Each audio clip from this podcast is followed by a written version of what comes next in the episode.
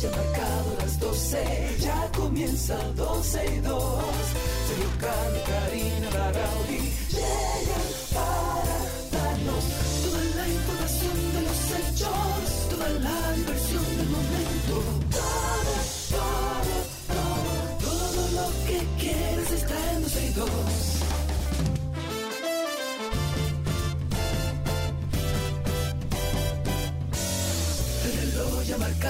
12, ya comienza 12 y 2. Sergio Carlos y Karina Larrauri llegan para darnos toda la información de los hechos, toda la diversión del momento. Todo, todo, todo, todo, todo, todo, todo lo que quieras está en Pues ahora sí, hoy es viernes. Y como viernes, nada, embullado en otra cosa. No empezamos con música, que deberíamos de tener una musiquita. ¿Te pongo una musiquita? Yo siempre tengo música, pero dele para allá. Eh, déjame buscar, déjame, yo creo que tengo una musiquita nueva aquí que podemos compartir.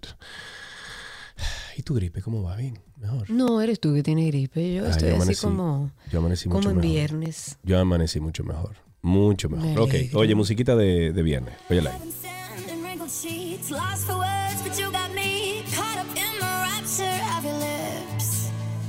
Ask myself a thousand times, should I stay for the sun to rise, or will the morning steal away our bliss? Light up, you make me light up, don't turn the lights up, no. Just take my only breath. Esa es como una cancioncita de, de viernes, ¿verdad que sí? Como chévere. como, Suena así, como a en tunqui, viernes. tunqui. Rise up, Ey,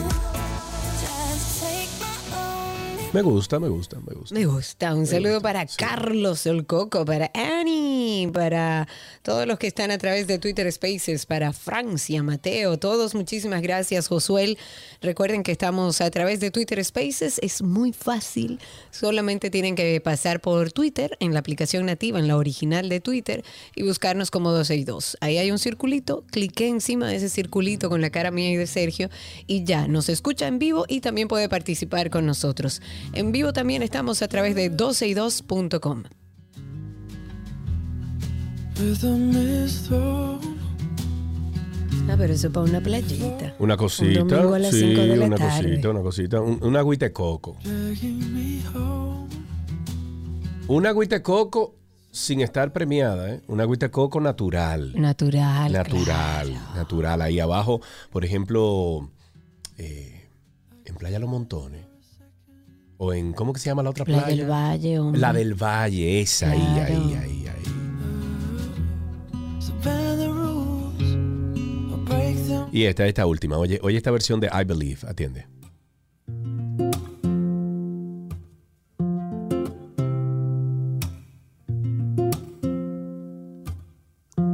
I'm a lover. I was born this way. Noel de los Santos, WhatsApp I'm a warrior, and I will make a change. Hope you're ready for what I'm about to say. You are love, yeah. You are brave. Bueno, es viernes, señores. Lo importante de esto es que es viernes, que usted tiene que relajarse, que usted tiene que saber que este fin de semana eh, hay que tomarlo para, para descansar y punto, porque esta semana ha sido intensa, compadre. Uy, sí, uy, sí, uy, sí, demasiado, como que se hizo larga. Para todos aquellos que han sentido la semana como pesada, aprovechen su fin de semana, pero antes de irse de fin de semana y desenchufar el cerebro, hay que ponerse al día. Nos vamos al mar. Ya hemos llegado. El arrecife de coral. Vengan aquí, vean los corales. Es colorado, coral, coral. Guau, guau, guau, guau, guau. Esto no me gusta. ¡Oh, no! Todo el arrecife de coral está enfermando. Ok, hablemos de un grupo de parientes del general Julio de los Santos Viola, quien fue subjefe de seguridad del expresidente Danilo Medina. Ellos han sido incluidos en la acusación que depositó el Ministerio Público. Esto, por supuesto, en contra de todos los que están implicados en este caso de corrupción, tanto de Coral como de Coral 5G. En esta acusación figura como acusada la esposa del general Viola, que es la señora María del Alba Trinidad, y los padres de María del Alba Trinidad, que están identificados como Elida María Trinidad Santiago y Manuel de Jesús Alba Solano. Supuestamente, según el ministerio, la esposa del general sirvió de testaferro a su esposo. No, no, Karina, ¿cómo va a ser? Sí, sí. Ay, Dios mío. Según esto, ella sirvió como testaferro. Eh, explica lo que es un testaferro en palabras Eh, llanas. un para testaferro que es no que, por ejemplo, si tú tienes mucho, mucho, mucho, mucho, mucho, mucho, mucho, mucho, mucho, dinero y no quieren que, y no quieres eh, seguir poniendo, eh, por ejemplo, inmuebles y, y cosas a tu nombre, eh, a tu nombre, entonces tú me usas a mí como testaferro. Le hace, usted me adjudica esos bienes. Yo se los guardo ahí, tranquilo. A lo mejor me sale Gente algo. de confianza, porque si no, Claro, porque eso está a eso es nombre de alguien. Eso es Claro. suyo, claro. En papeles es de otra persona, regularmente se estila y se hace para fondos o dinero mal habido o evasión de impuestos. En este caso, por el dinero que supuestamente se le sustrajo al Estado Dominicano. Pero sí, lo que dice esto es que ella sirvió de testaferro para um, su esposo, para colocar su nombre en bienes que fue adquiriendo con fondos quitados del cuerpo de seguridad presidencial, quitados, para que se oiga bien. Mientras que los padres de esta también figuran con una gran cantidad de propiedades cuyo dueño real es justamente el general de los Santos Viola. Eso lo dice el Ministerio Público, no lo decimos ni Sergio ni yo. Los suegros del general Viola tenían asignados más de 10 parcelas solares, apartamentos de seis niveles, figuran como accionista del 60 y el 40% de muchas empresas de Santos Viola. También tienen un penthouse en la. Torre Elsa, en Gascue. Qué rico. Todo esto siendo la señora una conserje y el señor un criador de animales. Pero, parece señores, le ha ido bien. Ya ustedes saben que ustedes pueden criar animal y que le vaya bien. Diantre, esas Bien. parcelitas. Bueno, pero además también eh, hay un cuñado de Santos Viola identificado como Manuel Antonio Alba Trinidad, que figuran entre los nuevos acusados de esta operación Coral y Coral 5G. Ok, me voy entonces y siguiendo con esa misma onda, la señora Gravy María Cuello, exdirectora del CONANI y esposa del exdirector del Cuerpo Especializado de Seguridad Turística CESTUR, y estoy hablando de Juan Carlos Torres Robiu, Torres Robiu, quedó fuera de la acusación depositada por el Ministerio Público en el caso Coral, eh, Coral y Coral 5G. Esto pese a que las investigaciones especiales que realizó la Cámara de Cuentas al Consejo Nacional de la Niñez reveló que hubo serias irregularidades en esa institución durante la gestión de Cuello. Los hallazgos indican que en el CONANI supuestamente se replicó el modelo fraudulento que se había detectado tanto en el CESTUR como en el Cuerpo Especializado de Seguridad Presidencial en el CUSEP y en otros estamentos militares y policiales. ¿Tú sabes lo que demuestra eso, Karina Larrauri? Tú, a ti que te gusta tanto la corte y no sé qué. Me encanta, me encanta ver a los abogados en acción. Pero me tú encanta. sabes qué significa eso que acabamos de decir ahora sobre ¿Qué la señora. Eh, edifícame. Que Robiu o Robiu debe estar negociando. ¿Tú crees? Claro, déjame mi esposa fuera del expediente y yo colaboro. yo aguanto el fuetazo, yo colaboro, déjame mi señora fuera, que yo... Lo que pasa es que en el caso de, de la esposa de Robiu, de Juan Carlos Torres Robiu, encartado en la operación 5G, no es como que ella fue testaferro o se usó su nombre para o Juan Carlos la, Robiu la usó para algo en particular. Ella tiene hechos dentro de Conani que le adjudican. Entonces, ¿hasta qué punto llega esa negociación? Pero es lo que te Sacarla digo. del expediente no debe ser lo Pero, adecuado. eh, Karina, es que todo depende, porque si Robiu dice ahora, no ven, yo te voy a entregar como es todo, yo te voy a decir cómo es todo y te voy a dar los pejes gordos, pero déjame mi esposa fuera. Bueno, eso puede tiene ser. sentido, Y ¿tiene entonces que sí, tiene mucho sentido, pero y entonces, que lo del Conani no se hace nada ahí, se cierra Eh, el caso. Karina, es que uno tiene que sacrificar a veces y, y llegar hasta la fuente, llegar hasta la raíz del asunto. ¿Y- y cuál tú Entonces que sí, será la se hizo mal, se actuó esto? mal, pero si vamos a tener el peje gordo, que todo el mundo piensa cuál es, dele ¿Cuál para es? allá. ¿Cuál No, yo no, yo no sé. ¿Cuál, ¿Cuál corrupción? Yo no sé de qué tú estás hablando. Bien, pasemos a otro tema y hablemos de los profesores, que es un te- un tema también candente. Si alguien, por favor, sabe qué puedo ponerle a mis lentes de ver para que no estén permanentemente sucios, me hacen saber. Lávalo Gracias. con jabón Lo lavo de tres veces al día con Bueno, jabón y bueno, agua, lo jabón aprendí de fregar. ti. No, no, pero jabón de fregar tiene que ser. ¿Y por qué tiene que ser de fregar? Porque elimina la grasa, mi amor. No, pero es verdad. Esto, mira, yo tengo unos lentes similares a los tuyos y yo los lavo Ajá. con jabón de, de- de fregar y quedan nítidos y me duran así tres días, dos días. o, con, pasta, dental, Rafa, eso es como nuevo. Eso Bueno, puede, Rafa, eso es abrasivo. Entonces, Sí. cuidado ahí porque la Como pasta dental te puede complicado. rayar los lentes.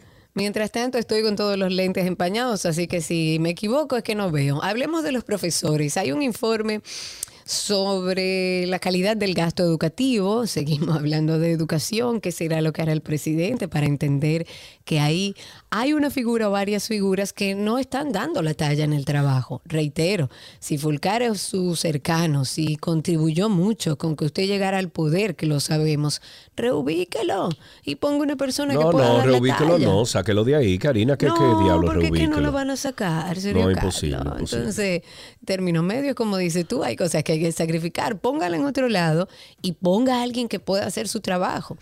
Pero hay un informe sobre lo que les comentaba de calidad de gasto educativo que lo que sugiere es condicionar los aumentos de salarios docentes a las eva- evaluaciones de desempeño, que a mí no me parece mal. Y revisar además la asignación de obras por sorteo, hacer más eficientes los procesos internos y cambiar la mecánica de los programas de apoyo a la vulnerabilidad. Sobre el aumento de sueldo a los profesores, que es como esa espinita en el zapato, se ha explicado que si se toma el 2004 como referencia, donde los salarios de ambos niveles eran de 11.441 pesos y 12.964 pesos y se comparan con el nivel del 2020, que estamos hablando de 57.668 pesos o 63.298 pesos, se puede observar que este incremento en términos relativos fue de un 404.0 eh, 400 eh, per- perdón, 404.05% y de un 388% respectivamente, para un promedio anual en 15 años de un 11.11% y un 11.96%. Ok, en otro orden, el gobierno anunció que adelantará la implementación de varias medidas contempladas en el plan, plan de reforma policial para garantizar integridad física y derechos humanos de los arrestados por la policía. El comisionado para la reforma policial, José Vila del Castillo, junto al ministro de Interior, Jesús Vázquez, dio a conocer en el Palacio Nacional 14 medidas que a su juicio servirán para que los casos como el ocurrido en- con David de los Santos eh, muerto a golpes mientras se encontraba bajo la custodia del cuerpo del orden no se repitan. Además, la medida adelantada son la ejecución inmediata de instalación de cámaras de todas las patrullas y la creación de un centro operativo policial en tiempo real, contando con el apoyo de las cámaras fijas del 911. Eh, lo que pasa, Karina, es que no sé si hay, no puedo decir eh, con certeza de que hay un plan eh, yo creo que ahora se van a dar unos cuantos palos a, ciegas y no estoy siendo negativo, estoy siendo realista por la historia que tenemos, por la gente que está ahora mismo en gobierno. Eh, va- vamos a ver, vamos a ver, porque... Yo, a mí me parece, lo que me parece es que sí se estaba trabajando en la adecuación, se hizo el levantamiento, de hecho, Ricardo Nieves, a quien respetamos muchísimo aquí en el programa, y es parte de esa comisión evaluadora para, para mejorar la policía, dijo que ya el levantamiento se había hecho, que el presidente lo tenía y que por el presidente no se había avanzado. Y lo que entiendo es que estaban esos planes y de esos planes o de ese levantamiento que se hizo, tomaron algunas decisiones rápidas para ir adelantando, porque se dieron cuenta que la situación y el horno no está para galletitas. Pero dentro de las cosas que también se dijeron que se van a empezar a implementar, es el tema de la instalación de cámaras móviles que estarán incorporadas a las patrullas. Bendito sea Dios. Además, pero ojo, que ese sistema no lo puedan tocar los policías. Que eso sea una cosa que grave ahí Que grabe, y que no, usted lo oye, ve en otro lado. No, no, que grabe ahí y que cada policía, como pasa, por ejemplo, en recintos de, de Estados Unidos, de Europa, que cada policía al final del día tiene que irse a reportar a su destacamento y dejar su arma de servicio y dejar su cámara y dejar muchísimas cosas, eh, porque hay hoy en día hay, hay sistemas, yo los he visto, mi, mi sobrino es policía en Nueva York y yo le he visto la cámara que funciona, la cámara la lleva en el pecho En cuando el él lleva pecho su lleva. recinto, Ujú. perdón. Que la llevan en el pecho y tienen Sí. obligatoriamente que encenderla. Si no, cuando No, no, llegan no, está allá y hay una situación. Oye, ¿cómo funciona? Está prendida todo el tiempo. Está prendida Tengo entendido absolutamente que todo no, el que tiempo. la prenden. No, está prendida todo el tiempo cuando estás en servicio. Lo que pasa es que hay diferentes sistemas. El que yo conozco es, está, está encendida eh, 24/7, tiene creo que tres tarjetas diferentes porque graban como 24 horas continuo, una cosa así. Cuando tú llegas al recinto, tú te, te quitas la cámara y la pones en un cargador. ¿Qué pasa? Al momento Pero de tú cámara no ponerla se en el cargador, manipular, ¿verdad? no, al momento de tú ponerla en el cargador, hay un registro de que ese oficial descargó su cámara a la hora de vida. Pero aparte de eso, todos los videos que están en esas tarjetas ¡wup! Se ponen en un archivo, en un servidor. Claro. Entonces, y cualquier cosa nada más hay entonces que estas decir cámaras tal que van a adquirir para la Policía cosa. Nacional Dominicana no pueden ser cualquier camarita, tienen que ser unas cámaras que no se puedan, que no se puedan manipular. Manipular, claro, porque, Porque si entonces dejan no que los policías sean que decidan cuándo se graba, cuándo no se graba y hasta editar, eso no va a tener efecto. Pero bueno, no dieron muchas informaciones o detalles en torno a qué cámaras y cuál es la te- tecnología que se eh, usaría, pero ya se habló de instalación de cámaras móviles que estarán en las patrullas, como le dije, la implantación del sistema policial de consulta criminológica en los teléfonos de las patrullas para, mm, para la depuración no intrusiva y respetuosa de los ciudadanos que sean requeridos por la autoridad en cualquier circunstancia. También se habló de la creación de un Centro Nacional de Control de Tránsito y revisión y mejora de la Inspectoría de Tráfico. En este sentido, no sé cuál es la función de ese Centro Nacional. Entendía yo que Hugo ya estaba a la cabeza de un Mm. proyecto Mm. relacionado al tránsito, pero bueno. Hmm. Ni sé qué tiene que ver con la seguridad, pero bueno, debieron explicar un poco más. Se habló de instalación de cámaras en todos los destacamentos, dada a conocer incluso durante la tarde del miércoles por la Policía Nacional, nueva vez, que no sean manipulables por los policías. esas Porque si no, no estamos en nada. Porque si También no, se no habló- gasten ese dinero. No, no gasten ese dinero. La- bueno, al menos que el compañerito se quiera ganar ese dinerito de la licitación, eso es otra cosa.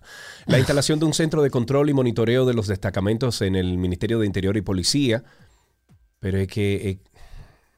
y colocar bajo la supervisión directa del Ministerio de Interior y Policía el Departamento de Asuntos Internos de la Policía Nacional con el fin de garantizar la investigación pronta y rigurosa de los casos que se den. Lo que pasa es que si los policías se están investigando entre ellos, se van a cubrir. El, el Bueno, Ministerio de Interior y Policía... del Ministerio de Interior y Policía, Karina, el, el, Ministerio de Interior y Policía está lleno de oficiales de la policía. Y Eh, no lo puede sé. ser así.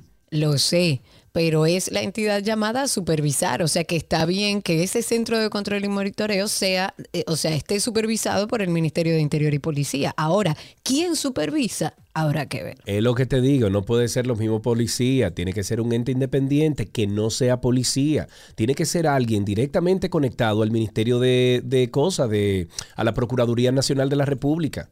Claro, claro. Entonces no Uno pueden ser los policías, no pueden revisar, los policías no pueden monitorear a los policías, no puede Yo funcionar estoy así. de acuerdo contigo. De hecho, aquí he hecho el, el cuento un par de veces que una vez una vecina fue a poner una denuncia, le Y se hicieron un encontró con robo el en su ladrón casa. ahí, yo me acuerdo. No, no, no. No fue eso. El, el sargento del destacamento que estaba a cargo del destacamento era hermano del que le robó a la señora y hasta la mordazó y todo. Entonces, no, no se pueden poner a policías con policías. Además de la Eh, mejora de los sistemas y procesos de la Inspectoría General, eh, dotándola de mayores capacidades de control e instrucción de casos, acelerar los, eh, la realización de pruebas de integridad de todos los agentes, eh, comenzando por los altos cargos de la Policía Nacional. También se habló de la implementación de guías obligatorias de actuación basada en la responsabilidad descentralizada, la implementación de medidas urgentes de formación complementaria a todos los agentes en tres áreas como gestión de crisis, derechos humanos y actuación policial y uso de la fuerza y el ejercicio de la autoridad. Ahí es que digo, eh, Karina, que si se forma una institución paralela, ¿ok? Y poco a poco, cada oficial que vaya cumpliendo con todos los requisitos requeridos, que se pasen a la nueva institución. Con nuevo Eso puede sueldo. ser una buena idea, Con, óyeme, con nuevo ser. sueldo, con un nuevo uniforme. O sea, es, es lavarle la cara. No, no, ni siquiera eso, es, es re- relanzar la Policía Nacional. Yo pero relanzarla con, con los controles rigurosos que demanda una sociedad. No, como y la limpiando esa institución, porque ahí yo creo que hay más delincuentes que policías serios que quieren proteger a la institución. Ojo. Hay excepciones, no estoy generalizando.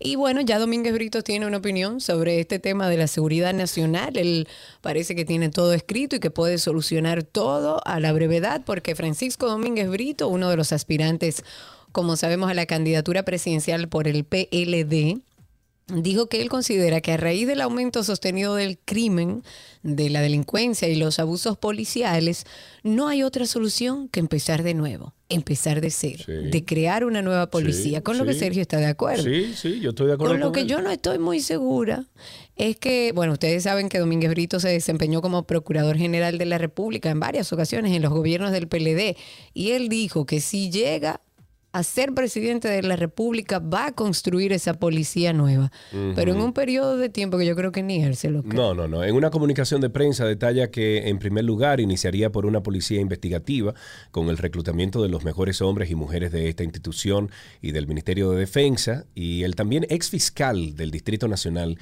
y senador por Santiago del 2006 al 2010 y ex ministro de Trabajo y Medio Ambiente dice que para mí ese fue su mejor trabajo de Domínguez Brito como ministro de Medio Ambiente sí, como ministro de su Medio mejor Ambiente. trabajo, se Sí, debió quedar, quedar ahí.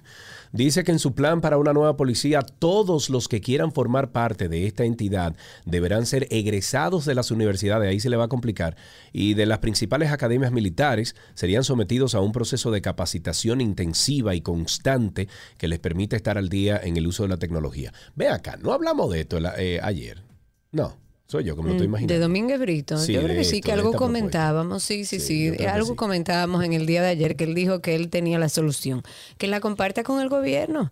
Si realmente le preocupa a la sociedad, ayude, intégrese, aparte de hacer oposición.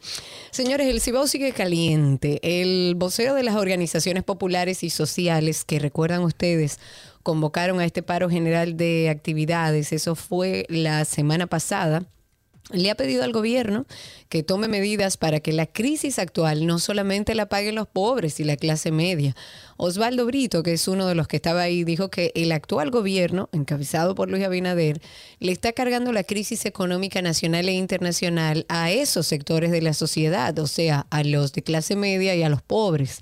Mientras que, según él, los poderosos grupos económicos de nuestro país sacan grandes beneficios en la actualidad. El dirigente popular mencionó entre esos sectores influyentes, favorecidos con medidas a los grandes distribuidores de combustibles, y dice, quienes ganan una partida importante por cada galón en medio de esta situación, eh, difícil situación. Y asimismo, Habló de las ventajas económicas que les ofrece la actual administración a grandes empresarios vinculados al sector turismo, mientras todas las cargas caen sobre los trabajadores y sectores medios del país. El vocero de las organizaciones que convocaron a la paralización de labores recientemente en esta región dijo o, dijeron además que estas entidades están en proceso de consulta para definir los pasos a seguir en el futuro inmediato en reclamo de las reivindicaciones que dieron origen a esta protesta. Que el reclamo de las reivindicaciones siento que son muchas. Recuerden que este llamado a huelga, que fue por 24 horas y en 14 provincias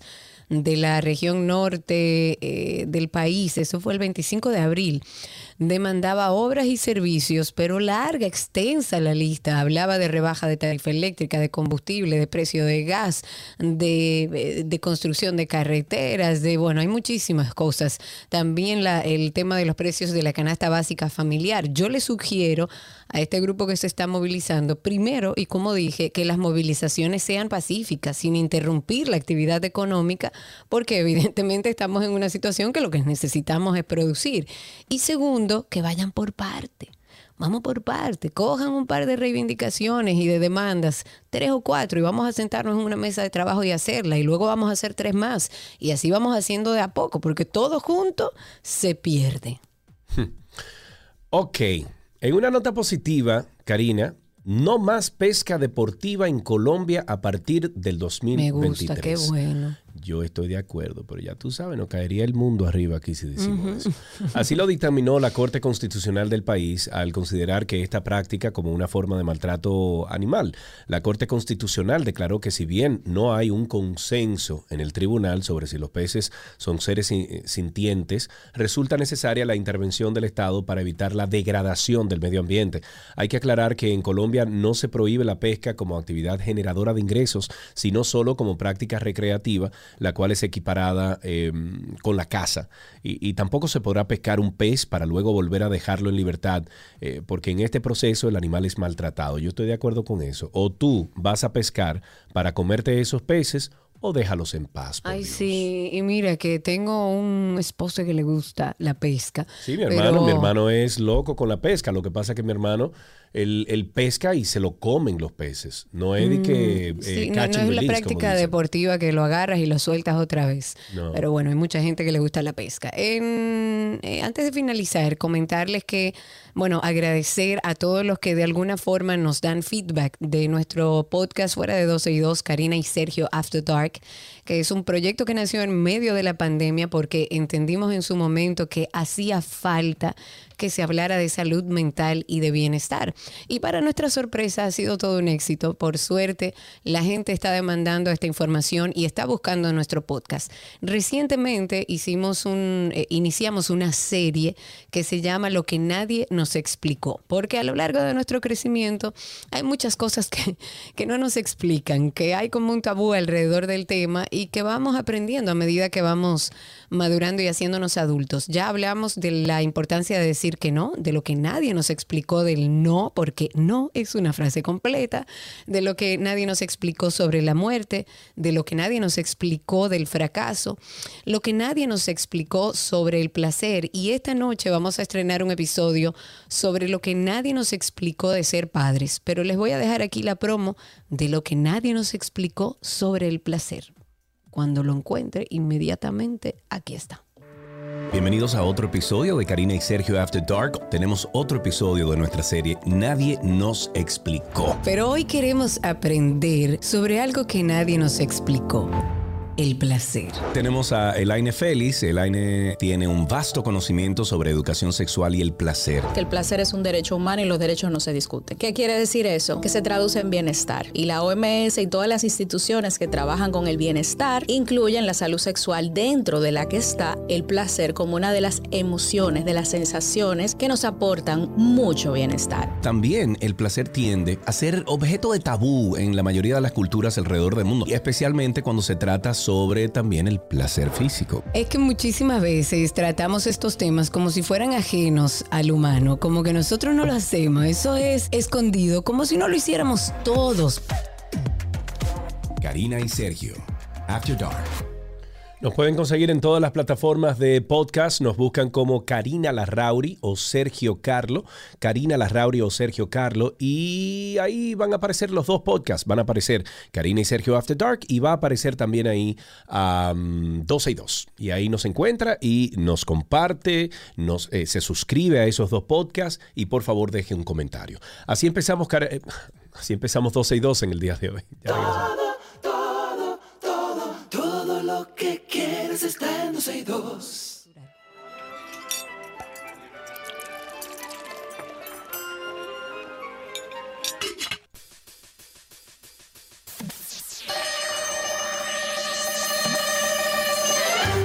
La receta imposible llega a ustedes gracias a. La receta imposible. La mis- misión. No, tíralo otra vez. La receta imposible, no, no, no, no, no. Sí, yo sé, pero tira otra vez, Bumper, por favor. ¿Lo tiro otra vez? Sí, ¿En tira serio? otra vez. Ok, Bumper, por ahí va. Ok, gracias. Ok, dale.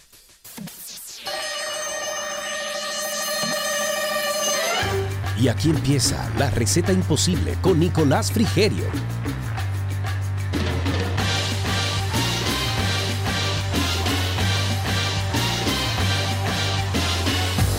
Tú ves, ahora sí, Nico, ¿qué es lo Sí, que? Te quedó bien.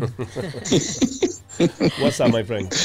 Ay, que vivan los viernes. Que vivan los Ay, viernes, no sí, estamos en esto, no estamos en Dios. playa, muchachos. Pero bueno. Yo estoy en- montándome en un avión casi. Bueno, de eso vamos a hablar después. Nico, Uy, bienvenido. Qué, qué bueno que andas por aquí. Vamos a finalizar una semana de recetas para picar. Yo me imagino que como buen uruguayo, digo, no sé si los uruguayos también, le gusta el picoteo, la cosita, el quesito, el pancito. Eso es irresistible para los Ay, suramericanos. Sí, sí, sí, sí, el pancito calentito con el queso, el jamoncito, ay, la aceituna.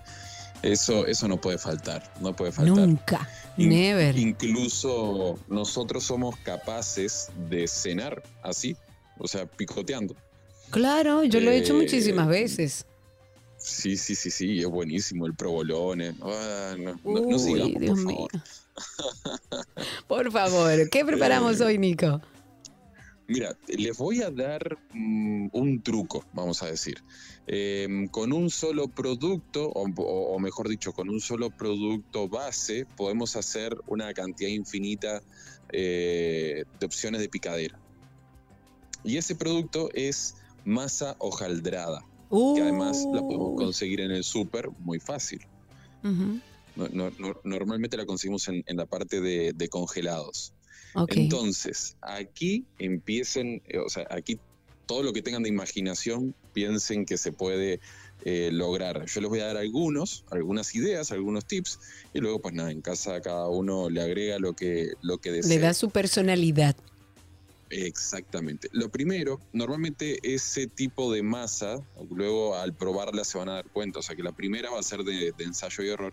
Eh, vienen bastante gruesita, aunque no la veamos así, luego crece mucho y queda mucha masa. Entonces, quizás tengamos que, con la ayuda de un palo, de un, de un rodillo, eh, estirarla un poquitito, sin aplastarla, no, no, no, no presionemos demasiado fuerte, sino que vamos estirando, que vaya con el mismo peso del rodillo, que la vaya estirando. Esto es para afinarla un poquito y que luego cuando la cocinemos eh, no crezca tanto y no tengamos tanta masa en, en nuestra preparación.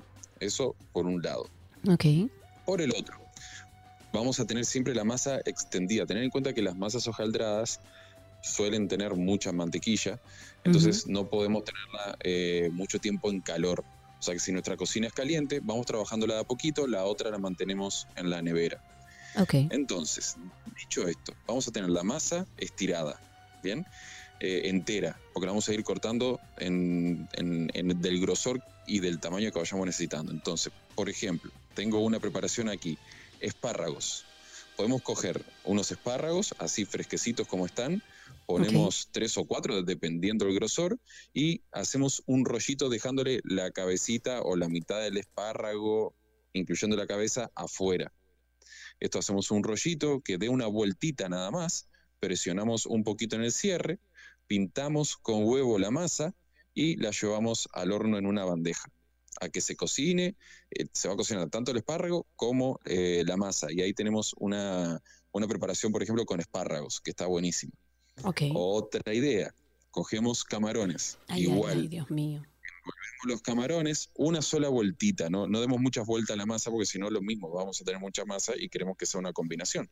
Lo mismo, cerramos, eh, presionamos un poquito en el cierre para que quede bien cerradito y no se abra, pintamos con huevo o con mantequilla también, mantequilla derretida, podemos pintar y va a quedar riquísimo, lo llevamos al horno, lo mismo. Cuando la masa está doradita, retiramos y ahí tenemos una picaderita. En el caso de los camarones incluso quedaría muy bonito dejar la colita afuera y de ahí podemos agarrar eh, con la mano y, comerlos bien fácil. Otra idea puede ser, cortamos un bastón de queso, envolvemos ese bastón, este sí tenemos que tener cuidado de que quede bien cerradito por todos lados para que cuando lo cocinemos no se vaya a, a ir eh, por una de las puntas y nos quedemos sin relleno.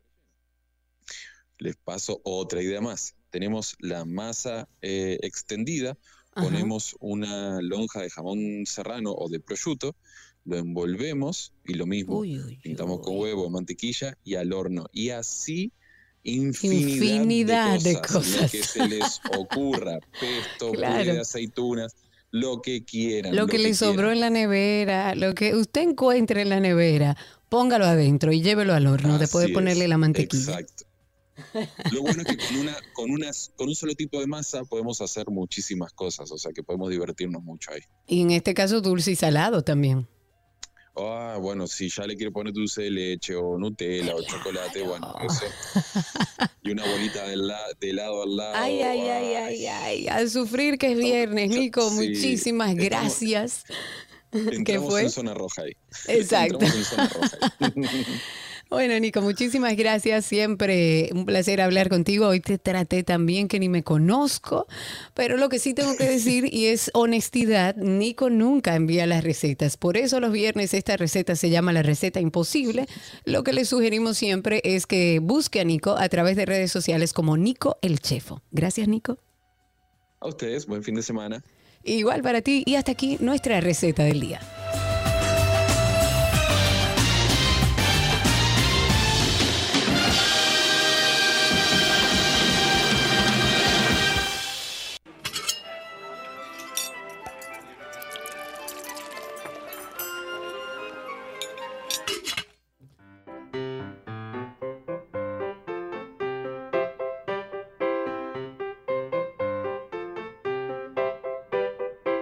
Ahí suena la cancioncita siempre que le dice a nuestros príncipes y nuestras princesas que estamos esperando sus llamadas. Y creo que ya tenemos a Yadiel, Yadiel, ¿verdad? Yadiel. Hola. Sí, señor. Yadiel, así se, se dice tu nombre, Yadiel. Sí. Ah, perfecto. ¿Qué edad tú tienes? ¿Qué? ¿Qué edad? ¿Cuántos años? Siete. Siete años. ¿Y fuiste al colegio esta mañana, Yadiel? Sí. Cuéntanos un poquito, ¿qué hiciste? ¿Qué materia presentaste? Eh, leí y leí el libro. El libro, ¿cuál de todos los libros? Hay muchos libros, Yadiel. Eh, ¿Cuál? ¿No te acuerdas? eh, que tiene muchas preguntas. Ah, el que Ay, tiene... Ah, pero claro, señores. El libro de las preguntas se llama eso, Yadiel. Exacto. Y por ejemplo, ¿qué preguntas te, te hacía Yadiel? Ese libro. Eh, de nuestro cuerpo y que nos hidratamos. Ay, muy bien. Yadiel, tú suena como que tú te sabes una adivinanza. Sí.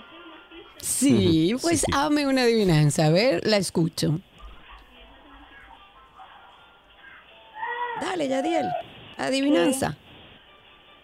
¿Qué es una adivinanza? ¿Qué es una Ay, que ella no adivinanza? sabe. ¿Tú te ¿Y una sabes cancioncita? ¿Te sabes una cancioncita, Yadiel? Sí. ¿Cuál canción? A ver, cántame un chin.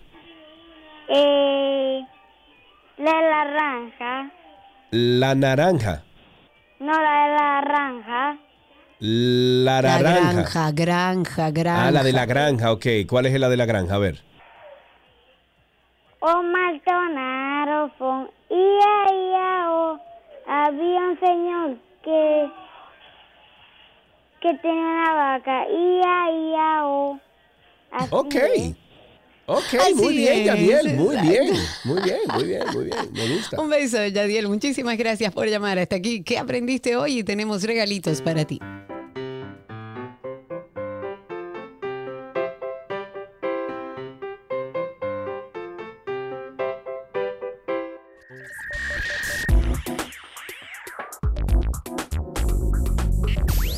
Estamos en lo mejor de la web y empezamos de inmediato con un anuncio nuevo, Karina, donde la compañía Ford, hasta cierto punto, se burla Uy. descaradamente de Elon Musk. Uy, Ford Motor Company. que me bueno, a mí me parece esto raro porque Ford no es para este tipo de cosas, no es dada para este tipo de cosas, pero amén. Bueno, pues Ford Motor Company tiene solo el 2.5% del mercado de vehículos eléctricos en Estados Unidos, pero si un nuevo anuncio del fabricante de automóviles es una indicación, el CEO de Tesla, Elon Musk, debería estar atento porque Detroit lo está buscando. Ford tiene un nuevo anuncio que se burla del multimillonario notoriamente sensible, aunque sin nombrar eh, explícita- explícitamente a Musk, y el oligarca más rico de Estados Unidos probablemente lo verá como un tiro cruzado. En este momento podría parecer que las únicas personas que importan son las más ruidosas. Eso dice el narrador sobre las imágenes de, un, de una mano desplazándose de un teléfono inteligente en el nuevo anuncio de Ford. Aquellos que quieren derribar cosas y luego volar en sus naves espaciales personales cuando las cosas se ponen difíciles. Escuchemos la versión en inglés de este anuncio. Right now, it could seem like the only people who matter are the loudest. Those who want to tear things down and then fly away on their own personal spaceships when things get hard. But we've got 182,000 people, and they're building big things, new things, things that will change the way we do things, assembling more vehicles in the U.S. than any other automaker things. $50 billion committed to electric vehicle things. And you might not know their names, but these people get up every day working together to move us all forward. Bueno, ahí pueden buscar el anuncio en la misma página oficial de YouTube de la gente de Ford. Me parece muy atrevido, honestamente. No, mira que conozco al gerente general de, de marketing, el señor Levin, eh, Mark Levin, y conchale, siempre que he hablado con ese señor ha sido como, como que muy correcto. Nunca en controversia. Y ahí nunca- dice cosas de que aquellos que quieren derribar cosas y Sí. luego volar en sus naves espaciales Sí, personales cuando las cosas se ponen difíciles. Es- ahora hay que esperar la reacción de Elon Musk. Eso es lo que hay que hacer. Hablemos de WhatsApp, que lanzó las reacciones, grupos masivos y archivos de hasta 2 gigas.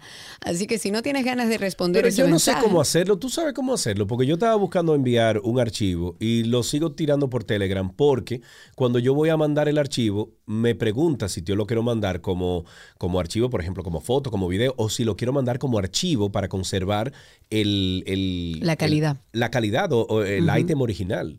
Entonces no sé cómo Pero lo que pasa es que todavía no está habilitado para todos los usuarios, lo Ah, están haciendo gradualmente.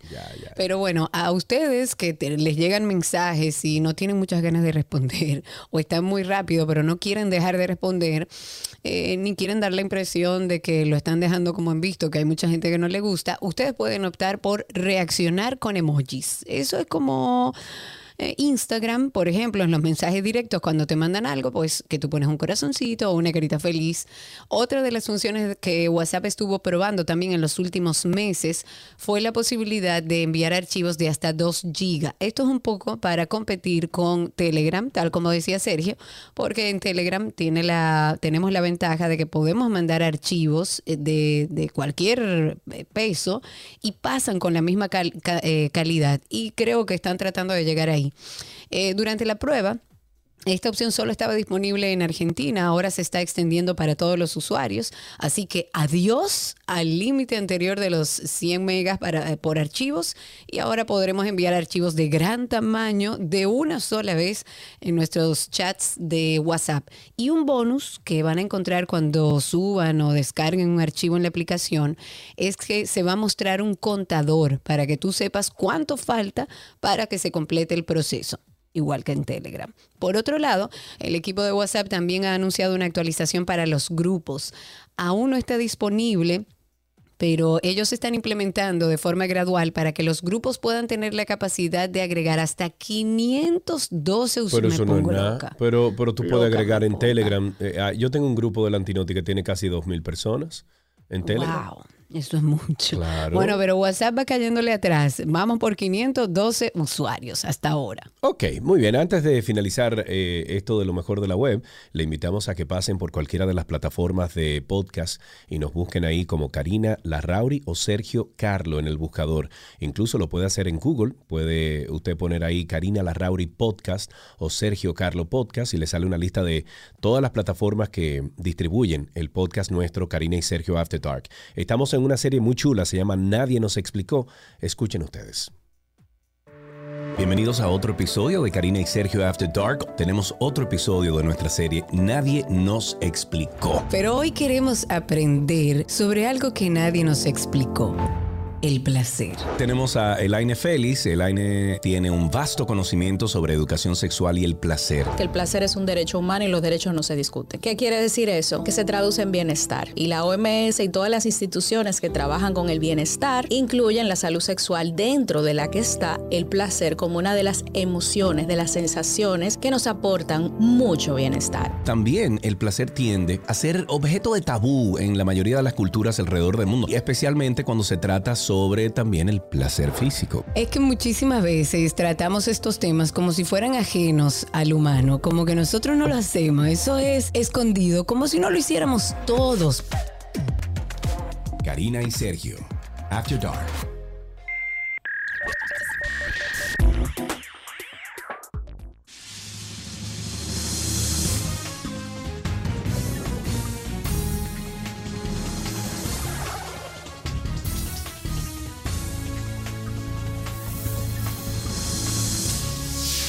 Ya estamos en cine en 12 y 2 y como siempre, cuando vamos a hablar del séptimo arte, tenemos que conectar con nuestra queridísima productora de radio, Anina Rodríguez. La pueden conseguir en redes sociales como Annina con doble N.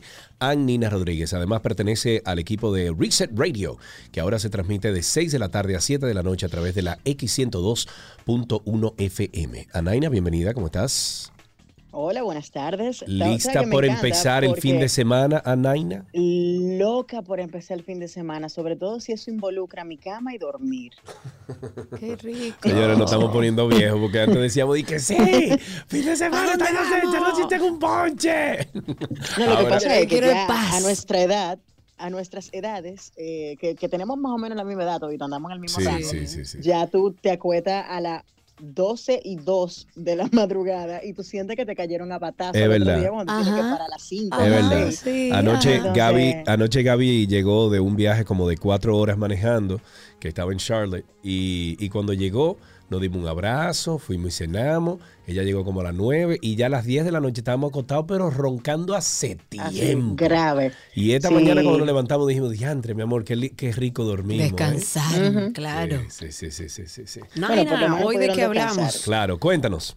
Miren, eh, aparte del chisme que teníamos tras bastidores, antes de entrar al segmento, que está el chisme de- del juicio de, de Johnny Amber. Impresionante. No bueno, anda un meme por ahí regado en redes sociales de que Amber Heard se dio un pase de cocaína. No, hombre, Ay, señores, eso es imposible. Bueno, ahora ella sí eh, puso para la cámara con su pañuelo.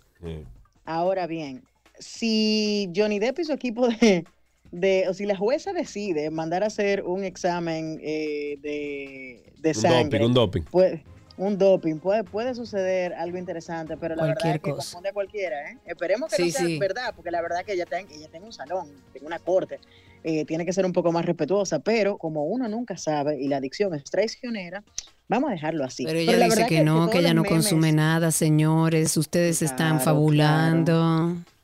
No, no, no, yo no he dicho nada, yo solamente, yo solamente veo lo que veo.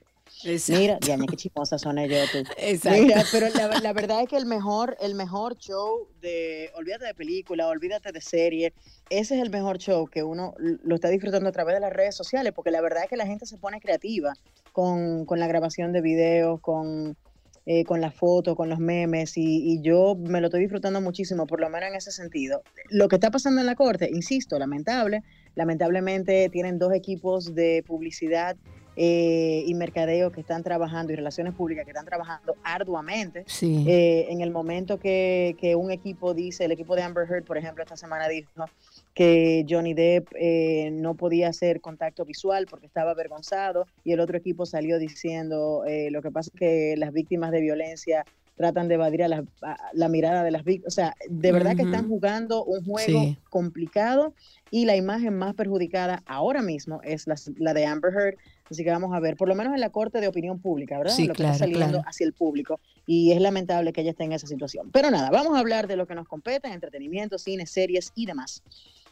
Em, Empezando señores, por Doctor Strange, que me, por Doctor me dice que mi hijo, que bueno, me la, ¿La ha ya? vendido por todas formas. No, todavía no, creo que sí o no, no sé, pero me la vendió, Yo- me dijo que era vi espectacular. Ah, ¿tú la viste? ¿Qué Yo tal? la, yo la vi, ya, yo la vi, a mí me gustó mucho. Yo Espérate, espérate, espérate. ¿Dónde tú la viste? Em, yo compramos boletas para el preestreno el pasado. Ah, ok, en el miércoles, cine, en el cine. Eso no está en el streaming cine. todavía. No, no, todavía no. No, Le no, faltan no. un par de meses para llegar a la plataforma. Pero la vimos en, en- en el cine el pasado miércoles eh, y la verdad que yo, yo la disfruté bastante. Es una película eh, diseñada completamente para los fans. Es completo fan service.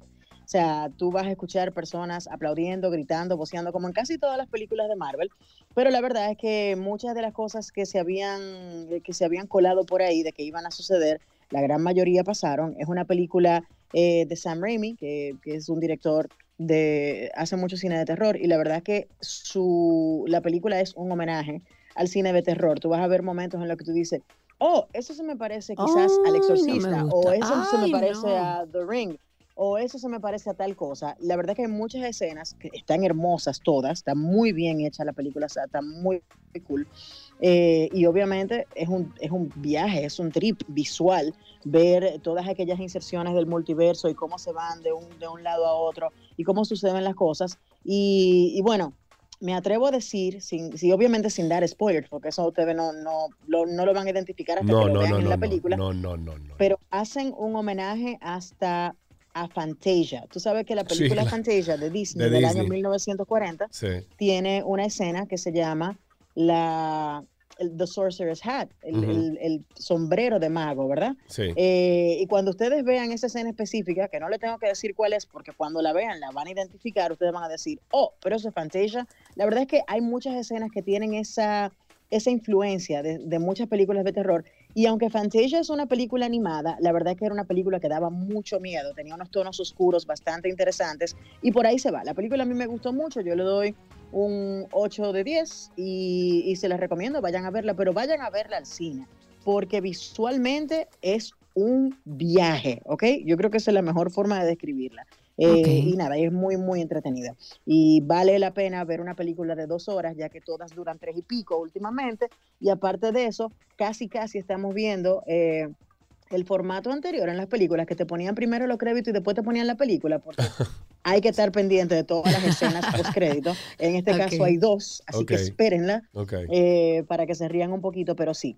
Mira, la próxima, el próximo tema que quería conversar es sobre Moon Knight, que llegó a su fin en esta semana, la nueva serie de Disney. Muchas personas pensaban que se iban a enlazar de alguna manera eh, los universos de Moon Knight con el universo de Doctor Strange, eh, ya que se abrió el multiverso completamente, pero la realidad es que no. Y, la, serie de Moon Knight, a pesar de que muchas personas pensaban que iban a dar más eh, claves de lo que pudiera pasar en un futuro con este personaje, ellos decidieron dejar la historia sola, una historia aislada del personaje de Moon Knight, no nos presentaron a ningún personaje de, de cualquier otro universo de Marvel que interactúe con ellos. Y la verdad que es una joya eh, y sobre todo una magnífica interpretación de Oscar Isaac. Eh, yo voy a tener que verla de nuevo porque en el día de hoy salió la noticia de que dentro de la serie, escuchen esto chicos, hay códigos QR que Marvel puso ahí precisamente ¿Mm? para darle más contenido a los fans. No te Entonces, creo. ahora ¿Qué? yo voy a tener que volver a ver la serie No. y ubicar todos esos códigos QR para hacerle así con mi teléfono y ver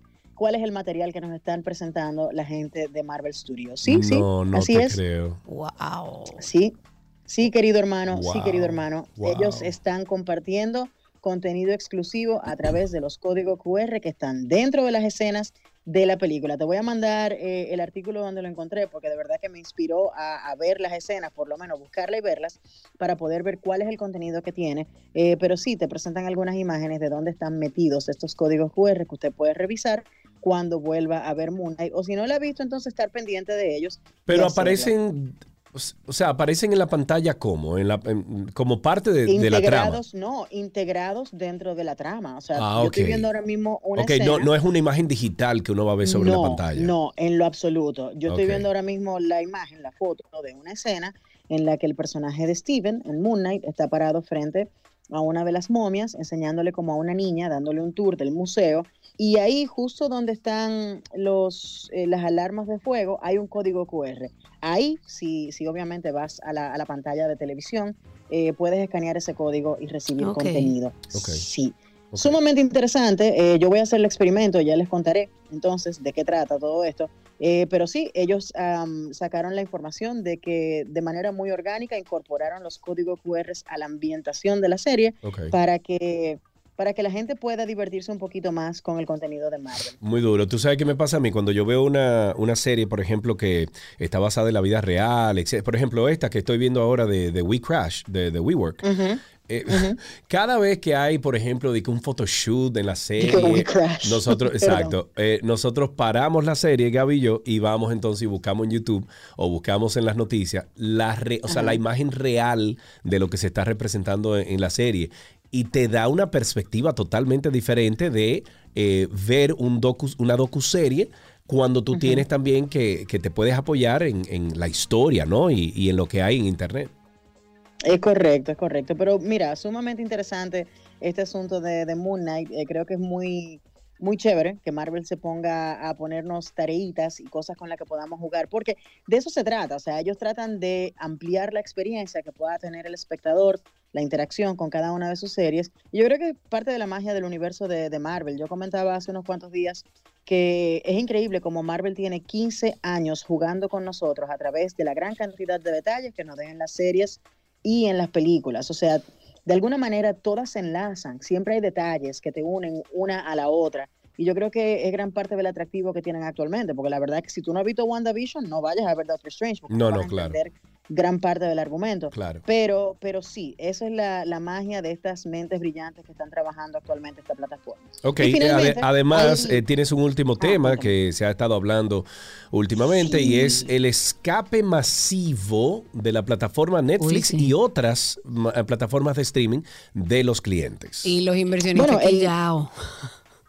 Sí, tú sabes que el miedo, el miedo llega ahora de parte, por parte de los empleados que trabajan precisamente para todas estas series eh, que se están haciendo en Netflix, todas estas productoras que están colaborando con Netflix, eh, tiene a la gente un poco asustada porque luego de perder 54 mil millones de dólares en el valor de mercado eh, en, en Wall Street, Netflix está poniendo a temblar a Hollywood porque hablan de que probablemente puedan despedir a muchos trabajadores de la industria, quienes quizás no perdieron su trabajo en la pandemia gracias a plataformas como Netflix, Sí. que se mantuvieron trabajando y ahora se ven enfrentados a la realidad de que probablemente eh, con, esta, con esta fuga de clientes, esta pérdida de dinero, no se puedan sostener ciertas estructuras y con ejemplos como el de CNN Plus, que tuvo que cerrar operaciones apenas un par de semanas luego de haberse lanzado, Sí. la verdad es que la cosa no está muy, muy bien eh, en este mundo del streaming. Señores, que ese, ese, esa idea de CNN Plus, eso, eso fue una locura, man. Sí, Una a mí me pareció un poco era un precipitado. contenido latino que yo entendía No, ni que podía siquiera, Karina. funcionar. Había un contenido en No, español también. Era una locura. Sí. Una locura. Sí, sí, sí, pero aparte de todo también era un contenido que tú sentías que ya tú estabas recibiendo. Claro. En el sentido de que tú ves CNN y ya Anderson Cooper tiene su programa. ¿Qué más me puede decir Claro. Anderson Cooper en un programa Plus? ¿Entiendes? Entonces era como que, ¿cuál es el, el valor que me va a aportar todo esto si ya ustedes tienen una plataforma? Y ahí está el detalle. Mira, todo por se cierto, resume en contenido. Por cierto, estuve quedándome en California hace como dos semanas grabando allá. Y el hotel donde me quedé, que se llamaba, no me acuerdo, pero el hotel que me quedé era justo al lado de aquella instalación grandísima que tienen en Hollywood, en West Hollywood, que tiene Netflix. Y señores, tienen un teatro, o sea, tienen un teatro, un, eh, o sea, tienen un cine. Pero con todas las de la ley para ellos ver Ujú, toda la serie, invitar a los artistas Ay, famosos que participan. Una locura, una locura. Netflix, o sea, justo al lado estaba. Eh, muy buenas instalaciones, pero eh, viendo el, el éxodo de personas a través de, de- digo, de la plataforma de Netflix, hay que reconsiderar a ver si se queda con ese edificio o no, o en el futuro, o si están eh, lo suficientemente avalados económicamente para mantenerlo. porque aquello es, es Yo, grande, yo creo ¿eh? que todavía, yo creo que todavía ellos aguantan, tienen todavía muchos suscriptores alrededor del mundo, pero habrá que ver cuál, es- cuál va a ser el plan de contingencia para primero frenar el éxodo y segundo, eh, volver a tomar un poco de momentum y tratar de eh, atraer una vez más a todos esos clientes que se le fueron, porque la verdad que la competencia está muy fuerte y aunque ellos son la más grande y la más amplia a nivel mundial, la competencia va llegando. Paramount Plus recientemente anunció que iba a abrir mercados en Europa, mercados en Latinoamérica y Netflix la tiene un poco difícil. Esa es la realidad. Claro. Lo que pasa es que ellos empezaron solos. Ellos tienen más porque Claro. empezaron solos, pero a medida que vaya No, sumándose tienen la competencia. en Claro, eso. claro. Ujú. Sí. Muchísimas gracias. Un placer siempre, Siempre, hablar chicos. contigo y tenerte aquí con nosotros. Un abrazo para ustedes, pasen buen fin de semana. Igualmente, estuvimos conversando con Anina Rodríguez, ella es productora de radio, está en Reset Radio de 6 a 7 de la noche a través de la X102. Hasta aquí cine en 12 y 2.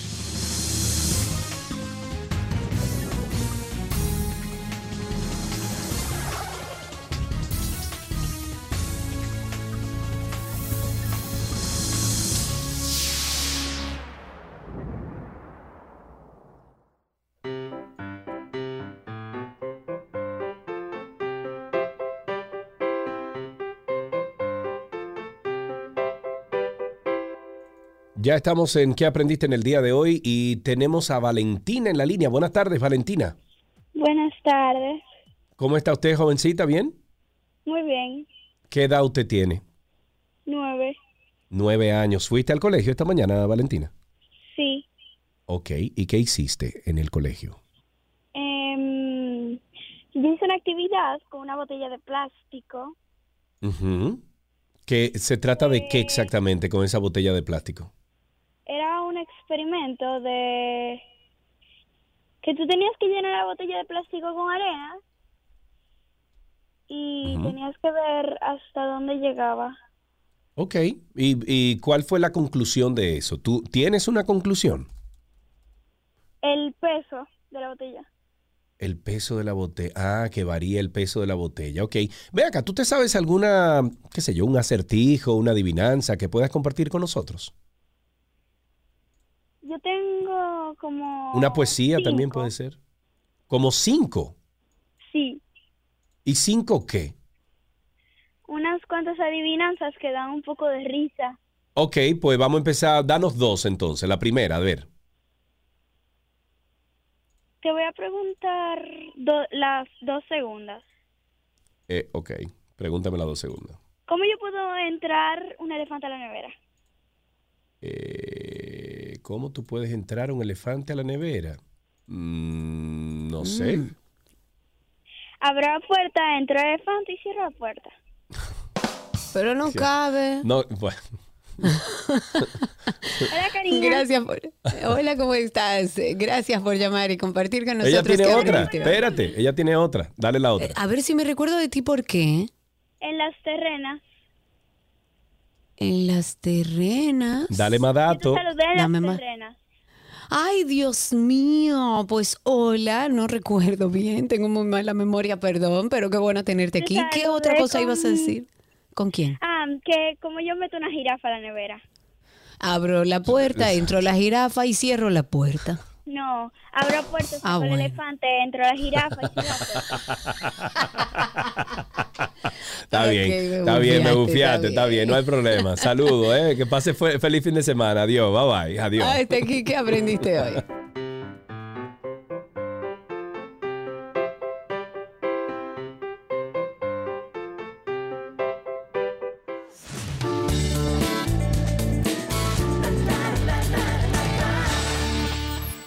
Aquí están las informaciones de entretenimiento. ¿Se acuerdan ustedes de Salvados por la Campana? Saved by the Bell. Tú la Sí, llegaste a ver. Claro, por Dios, yo era fan, fan, Esa- fan, fan. yo fan. también, Yo, yo estaba también. enamorado de, ¿cómo era que se llamaba la de los Ah, no, no risitos? me acuerdo La la- del nombre de ninguno. Sí, la de los risitos. Había uno de, de unos risitos linda que después hizo una película de, una, de unas bailarinas en Las Vegas y no sé qué. Yo estaba Mm. enamoradísimo de ella.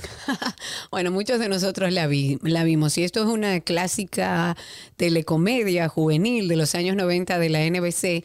Ha sido, se había dicho que iban a hacer un reboot o iban a hacer como una actualización de esta serie y ha sido cancelado después de dos temporadas. La noticia llega tan solo un mes después de que el show ganara el premio a mejor serie de comedia en los Glad Media Awards. Este reboot de Salvados por la Campana la acción se mantiene en el ficticio high school que todos acostumbrábamos a ver, pero incluye un elenco más grande y diverso.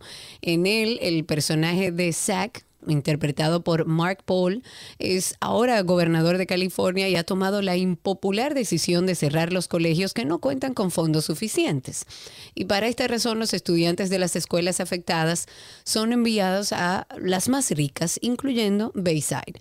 Estrenada en el 2020, en este reboot se abarcaron cuestiones de género, de raza, eh, de clase, junto con su humor, caracter- humor característico. Y la segunda temporada fue estrenada en noviembre del año pasado, después de una primera con buenos datos para el servicio de streaming.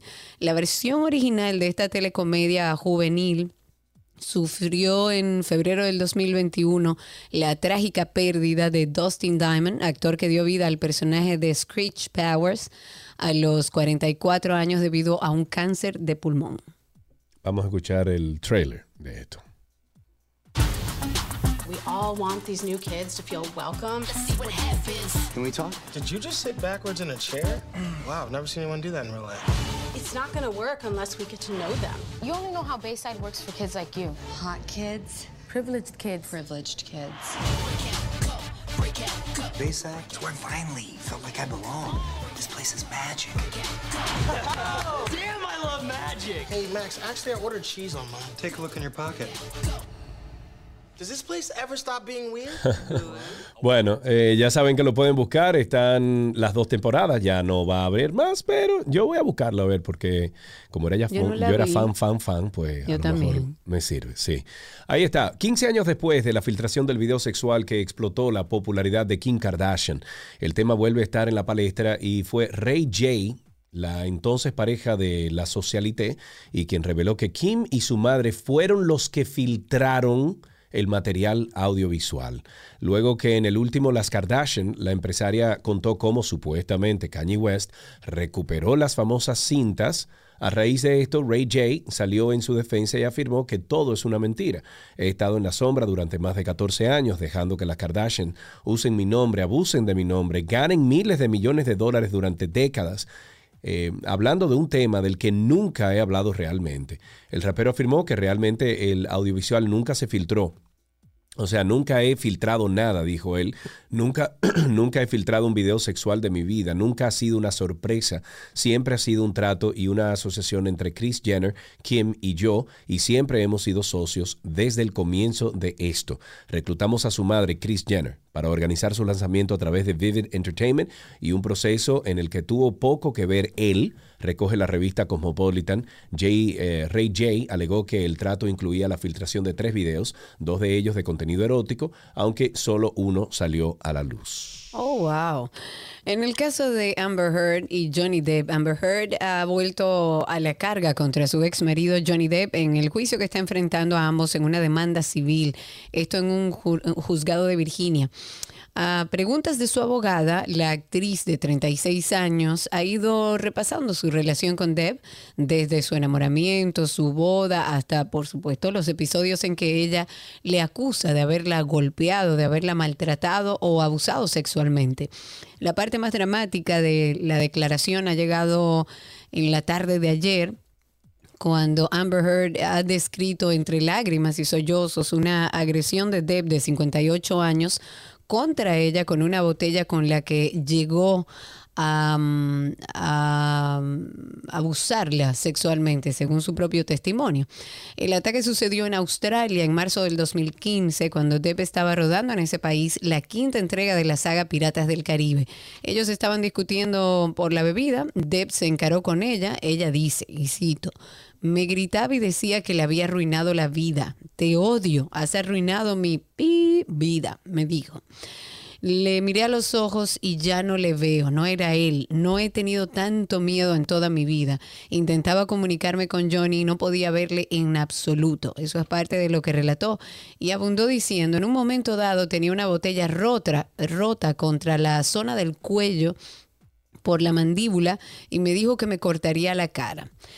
Parece que la gente de este juicio sabe eh, que yo regreso de mi viaje, que me voy, bueno, estaré ausente de 12 y 2 por un plazo de más o menos dos semanas, y parece que ellos saben que yo no puedo perdérmelo y entonces han decidido que cuando yo regrese de mi viaje, en, eh, después del 20, el juicio se va a detener. Yo regreso el 20, pero el juicio retoma el 16 de mayo y estaremos aquí dando todas las actualizaciones del lugar. Vamos a escuchar un poquito de esto. sitting on the couch and we were talking we were having a like a and we were talking we were having a like a normal conversation you know just there was no fighting no argument nothing and um, he was drinking and um, I didn't realize at the time, but I think he was using cocaine because it was like there was a jar, a jar of cocaine out on the table. I, re- I realize that sounds weird, but it's like a, an actual vintage jar of it. But I didn't see him use it at the time, so I, I didn't really factor that in. I just, you know, he's drinking and we're talking, and it's there's music playing, and he's smoking cigarettes, and we're sitting next to each other on the couch. And I asked him about the tattoo he has on his arm. And to me, it just looked like um, black marks. It, like I didn't know, I didn't know what it said. It just looked like muddled, faded tattoo that was hard to read. And I said, "What does it? What does it say?" And he um, said, "It says wino." It says wino, and I, um, I didn't see that. I thought he was joking uh, because it didn't look like it said that at all, and I laughed. It was that simple. Um, I, I just laughed because I thought he was joking, and slapped me across the face, and Wow. I laughed. Ok, bueno. eh, lo que pasa es eh, está complicado. Hay que seguir el, el- Sí, la muy trama de esto. Y por último, aquí el multipremiado cantautor español Alejandro Sanz vuelve a República Dominicana, cargado de toda su energía y música en la gira 2022 que se presentará mañana 7 de mayo en el Estadio Quisqueya y para ello el artista ya está en el país dando los toques finales para esta presentación que promete ser histórica en la tierra dominicana. Una inmensa tarima que se está instalando para recibir a miles de fanáticos para disfrutar este sábado de este gran concierto eh, o este gran evento bajo la producción de la empresa SD Concerts, el empresario artístico Simon Díaz. El cantante llega a su nuevo disco recopilatorio Sans, editado a finales del año pasado. Lo tenemos en la línea, Alejandro. Buenas tardes. No, mentira. Eh. ¿cómo? no, no lo tenemos. Señores, ese es un tigre que yo quiero, yo quiero conocerlo, quiero cenar con él y, y hablar con él y Me dar un vinito con él. Me Eh, me cae tan bien, men. A mí me cae tan bien Alejandro Sanz. Digo, no lo La conozco en persona, sí. pero me Y un maravilloso artista, además. encanta. Sí. Hasta aquí nuestras informaciones de entretenimiento.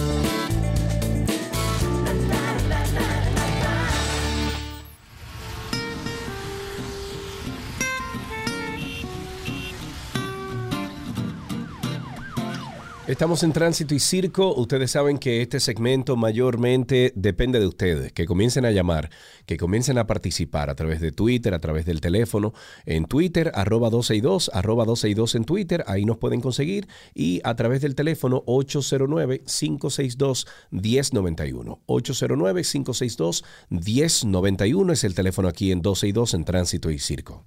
Y a través de Spaces también, que están calladitos por ahí, pueden ir solicitando ser hablantes. Antes de desarrollar el segmento, empezando el segmento, queremos hablar con Laura Tejera. Ella nos va a contar sobre una estafa de la que fue víctima por vía digital para que ustedes estén atentos y no caigan en lo mismo, con alguien que presuntamente desde el año 2019 ha estado haciendo este tipo de estafas. Laura nos contará un poco más sobre todo este proceso judicial que está llevando. Laura, bienvenida, gracias por recibir nuestra llamada. Buenas tardes. Bienvenida Laura, cuéntanos un poco qué fue lo que sucedió, cómo fue esta estafa y en qué proceso estás ahora. Sí, yo vi un anuncio en Facebook, en la red social Facebook, y escribí. Entonces, cuando escribí al anuncio, me Perdóname, ¿de qué era el enviaron anuncio, Laura? Y discúlpame, ¿a, a qué hacía referencia? a un teléfono, iPhone 11. O sea, estaban vendiendo un iPhone 11. Sí. Ok, perfecto. ¿Y entonces? eh, yo envié el, el- el- escribí al anuncio y entonces me respondieron y me enviaron un número de teléfono para que escribiera ese número de teléfono. Esa era una supuesta tienda. Ajá.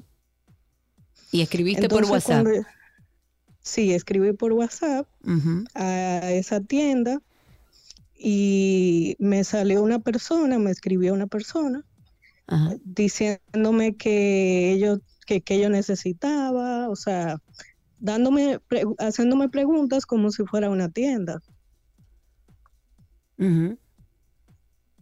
Entonces, ¿Preguntas de qué yo, tipo? ¿Recuerdas preguntas de qué tipo, Laura? eh, sí, como que yo necesitaba, o sea, una bienvenida eh, me Ok. dieron, Ok, un mensaje de bienvenida. ok. Entonces yo escribí y pregunté por el, por el teléfono. Me dijeron que ellos eh, hacían el envío antes de pagar el dinero. Ok.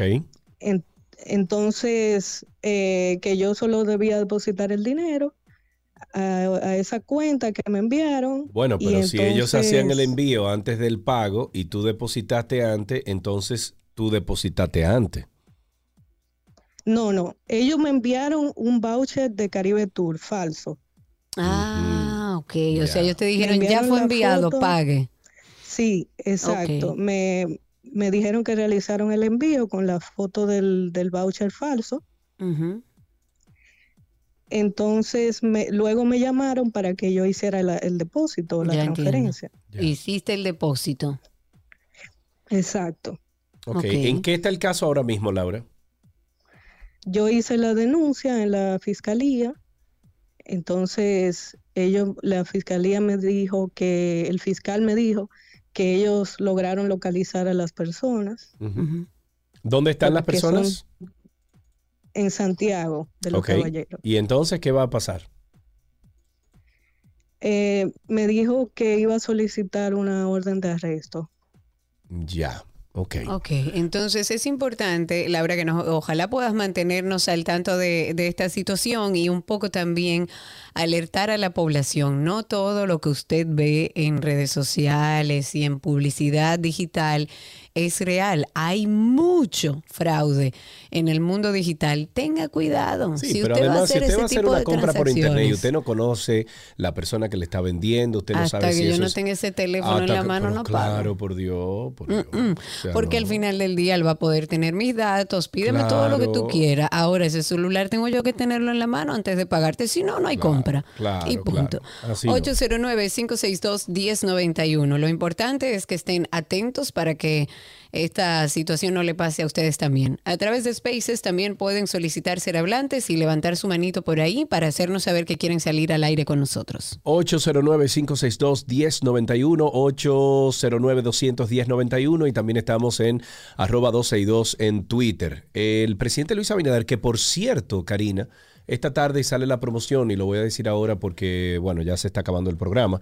Eh, el presidente Luis Abinader el martes a las 8 de la noche estará en vivo a través del canal del Antinoti haciendo un foro público. Es una, una conversación con el presidente de la República en vivo a través de la red social eh, YouTube, donde los que estén participando de esa conversación o que estén viendo el material pueden conversar con, con el presidente, podrán enviar incluso eh, sus preguntas que nosotros vamos a hacer al aire al presidente. Es como un town hall, lo que hace CNN con, o, o Fox, etcétera, con, con políticos que los llevan para una interacción total y sin guion de, de algún ente político importante. En este caso, vamos a abrir este foro público, esta nueva eh, este nuevo segmento dentro del Antinoti Channel con el presidente de la República el martes a las 8 de la noche. eh, será el foro público eh, que se estrena en el Antinoti con el presidente de la República. No se lo pierda, agéndelo por ahí para que entonces sea parte de eso. Sin embargo, la noticia que tengo aquí es que el presidente de la República aseguró este viernes que la reforma de la Policía Nacional que comenzó eh, se ha estado desarrollando, aunque sus efectos no se vean de manera inmediata. Esta reforma está trabajando, dice él. Es algo que nosotros no podemos anunciar cada día porque la Policía Nacional es un ente estratégico y hay cosas que se están haciendo que no se informan, pero que cada día se están haciendo. Eso explicó. Sobre lo que se ha dicho, eh, dijo que ya empezaron la mayoría o, o con la mejoría de las condiciones de los miembros de la Policía Nacional y con la mejoría del entrenamiento. Respecto a este punto, precisó que el que se entrena hoy va a ir dentro de un año a las calles y advirtió que los policías que están hoy en servicio fueron los que se entrenaron hace décadas y hace años, que duraron a veces tres meses solamente de entrenamiento. Abinader recordó que cuando habló eh, hace un año dijo que se iban a empezar a ver resultados en dos años y citó lo que dijo esa vez, y, y, cito lo que dijo esa vez, que era posible que se empeoraría antes de mejorar. El jefe del Poder Ejecutivo afirma que esa reforma está caminando, pero que la policía no es una institución que tú puedes cambiarlos a todos de una vez. Ahí tenemos a Mario en la línea. Mario, adelante. Saludos, mi gente. Hola. Eh, eh, eh, le voy a recomendar por el caso de la joven anterior, yo fui estafado también eh, y voy a hacer verbecito eh, mi experiencia. Pero les recomiendo primeramente a todo el que vaya a comprar vía redes sociales, Instagram, Facebook, lo que sea, que paguen contra entrega o no compren. Claro. Eh, eh, y oye la situación mía, yo compré eh, supuestamente en una oferta una mueblería en el Seibo, se llama Muebles El Águila, está abierta la página todavía en Instagram. Eh, costaban X, la, que, la cuestión es que yo cuidándome le digo a la persona, mira, te voy a depositar solo el 25% y lo otro contra entrega. Y el tipo me dice, ok, no hay problema, nosotros somos gente seria, que yo creo que cuando está bien, mira, dame la ubicación de la tienda, me manda el location en tiempo real. Lo llamo por teléfono al tipo. Y le digo, está bien, dame una cuenta bancaria para yo hacer toda esta transferencia. Me manda tres cuentas bancarias de tres bancos diferentes a nombre de una persona, de la misma persona. Eh, yo le hago el pago. La cuestión es que me estafaron del 25%. Cuando voy a la policía, oye, esto de eh, Sergio, esta vaina, cuando, cuando llamo a la policía por, por una persona que tengo que trabaja directo en ese tipo, en ese mismo tipo de, de estafa y robo, Sí. el tipo tenía, el tipo tiene nueve eh, querellas por estafa de, la misma mueblería, de la misma mueblería. Y el tipo dice, mira Mario, no, no venga para acá, no a poner denuncia, porque porque ya han agarrado al tipo que tú le depositaste, lo agarran y el tipo lo que dice cuando llega eh, eh, donde el juez que él eh, prestó su cuenta bancaria porque le- una persona le dijo que un, un familiar Lo iba su dinero. Lo mismo que dicen el, juez lo- siempre. eh, el juez lo suelta y no aparece nunca el de la movilidad del águila, que sigue abierto y se tiene que estar metiendo como un millón de pesos mensuales estafando. Qué bárbaro. Oh, Dios.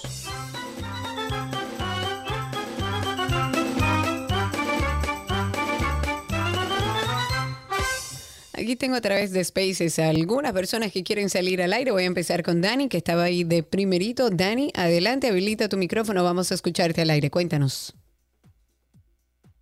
Daniel, Dani, Daniel.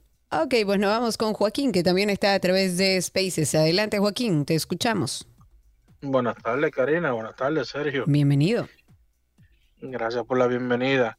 Ah, sobre la joven, cuando, sobre la estafa que le están haciendo, cuando hacen algo así, siempre averigüen si en realidad, porque a mí intentaron de estafarme una vez y yo por hábil, por ser un poquitico hábil, y pensar como, como piensan los ladrones, yo llamé a la compañía. Me dijeron, no, pero aquí no hay ninguna, no hay ningún ah, artículo con tu nombre. Y me puse, yo me puse chivo. Lo mejor que pueden hacer es llamar a la compañía directamente donde supuestamente van a hacer el enlace, si es cierto. Claro, gracias Joaquín por tu participación. 809-562-1091. Sigo con Dani, que ahí me levantó la mano. Dani, habilita tu micrófono. A ver, te escuchamos. Ahora sí, disculpe, que era que te, me estaba lavando la mano. Tranquilo, adelante. Nada, eso es referente a la joven que llamó de la estafa. Eh, a mí me iban a estafar también. Ah, bueno. Y es algo, es algo increíble porque la persona estaba vendiendo un perro aquí en Canadá, ¿no? la persona me mandó datos y hasta me mandó el recibo de envío.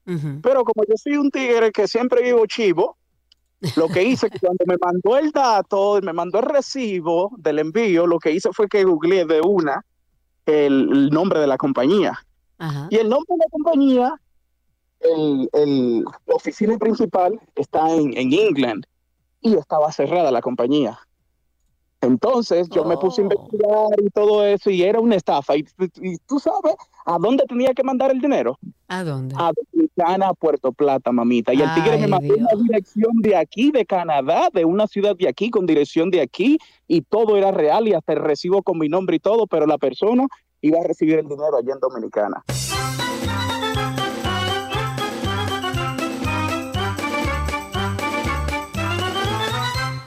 Tenemos a Elena en la línea. Buenas tardes, Elena, adelante. Hola Sergio, hola Karina, ¿cómo están? Espero Estamos vivos y sueltos, amiga. Cuéntanos. Amén, así es. Eh, yo llamo para identificarme con las estafas. A mi hija en particular la estafaron de una manera muy vil y sobre todo muy poco frecuente aquí en el país, pero sí nos tocó de fondo. A ella la ella solicitó un empleo a través de una plataforma digital. Le mandaron su contrato, ella lo firmó, devolvió el contrato, era una compañía internacional, mi hija tiene un grado alto de inglés y después que la emplearon y todo, eh, la estafa consistía en que a ella le van a pagar por cheque para que la gente abra los ojos. Le enviaron su cheque, ella aquí cambió el cheque y como a los 28 o 30 días el cheque resultó que era falso. Se lo habían robado un banco de los Estados Unidos. Habían ¿Cómo? desembolsado, sí, dos mil dólares. Eh, Y obviamente yo tuve que eh, incurrir en un préstamo para eh, pagar ese dinero porque, como ustedes comprenderán, se, se generó un, un, cheque devuelto en el cual había que sustentar esa validez de ese cheque. Y yo tuve que buscar ese dinero prestado para devolver el dinero, porque no obstante a eso, ellos generaron un envío directo de una dirección de los, de los Estados Unidos, de Ohio, eh, con todas las especificaciones del contrato, una dirección, un encargado de departamento, un- le hicieron una entrevista a mi hija, todo, todo de manera formal. Y cuando nos dimos cuenta, eh, era un enlace de desde Malibú. O sea, la, la, la dirección de, de ellos aparece en Estados Unidos con un enlace, óiganme bien. Y eso no permite que tú rastrees ningún teléfono. Y el único teléfono que tenían era el contacto del encargado de personal. Te explico. que es que fue quien la contactó y Que le supuestamente era quien la contrató. Exactamente. Y de verdad, nosotros como padres lloramos igual que ella, el, el, el, la, ma- la forma tan vil como no, nos engañaron. Entonces, eso está pasando aquí en República Dominicana todos los días. Y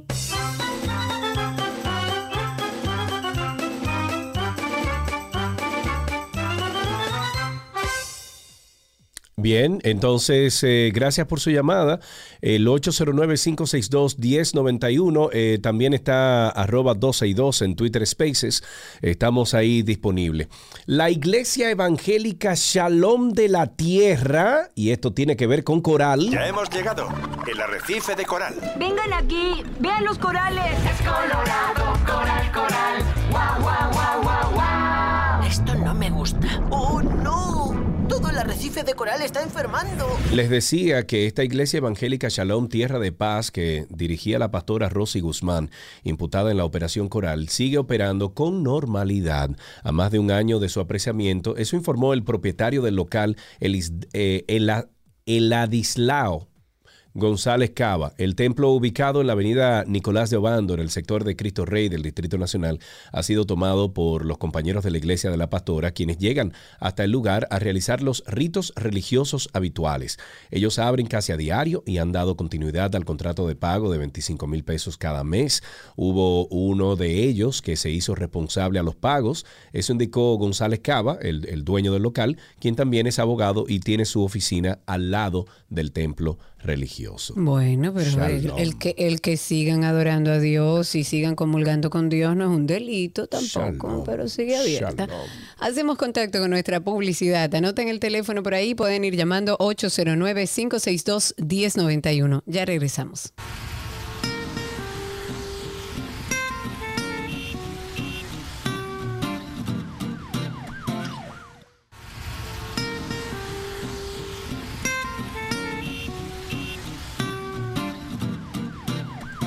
Seguimos tomando llamadas al 809-562-1091, 809-562-1091 y también el 809-210-91 y por supuesto que estamos también en Twitter Spaces, arroba 12 y 2 en Twitter Spaces. Ahí creo que hay gente que quiere hablar en Twitter Spaces. Sin embargo, 809-562-1091, el teléfono en cabina. Ahí tenemos a José, Karina, no te veo en cámara.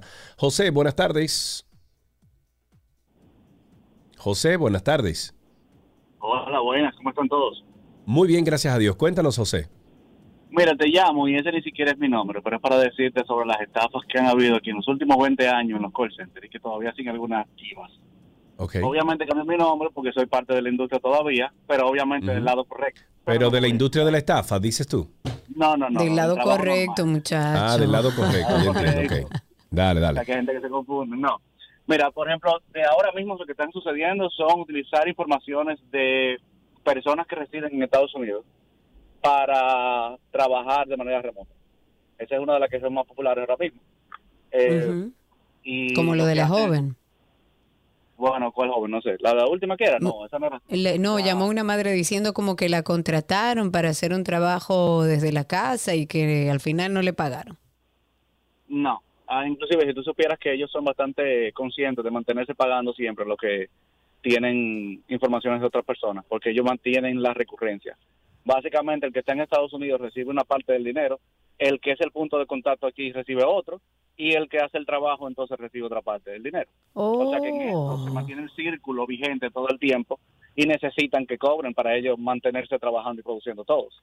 O sea que la rémora necesita que se mantenga eso.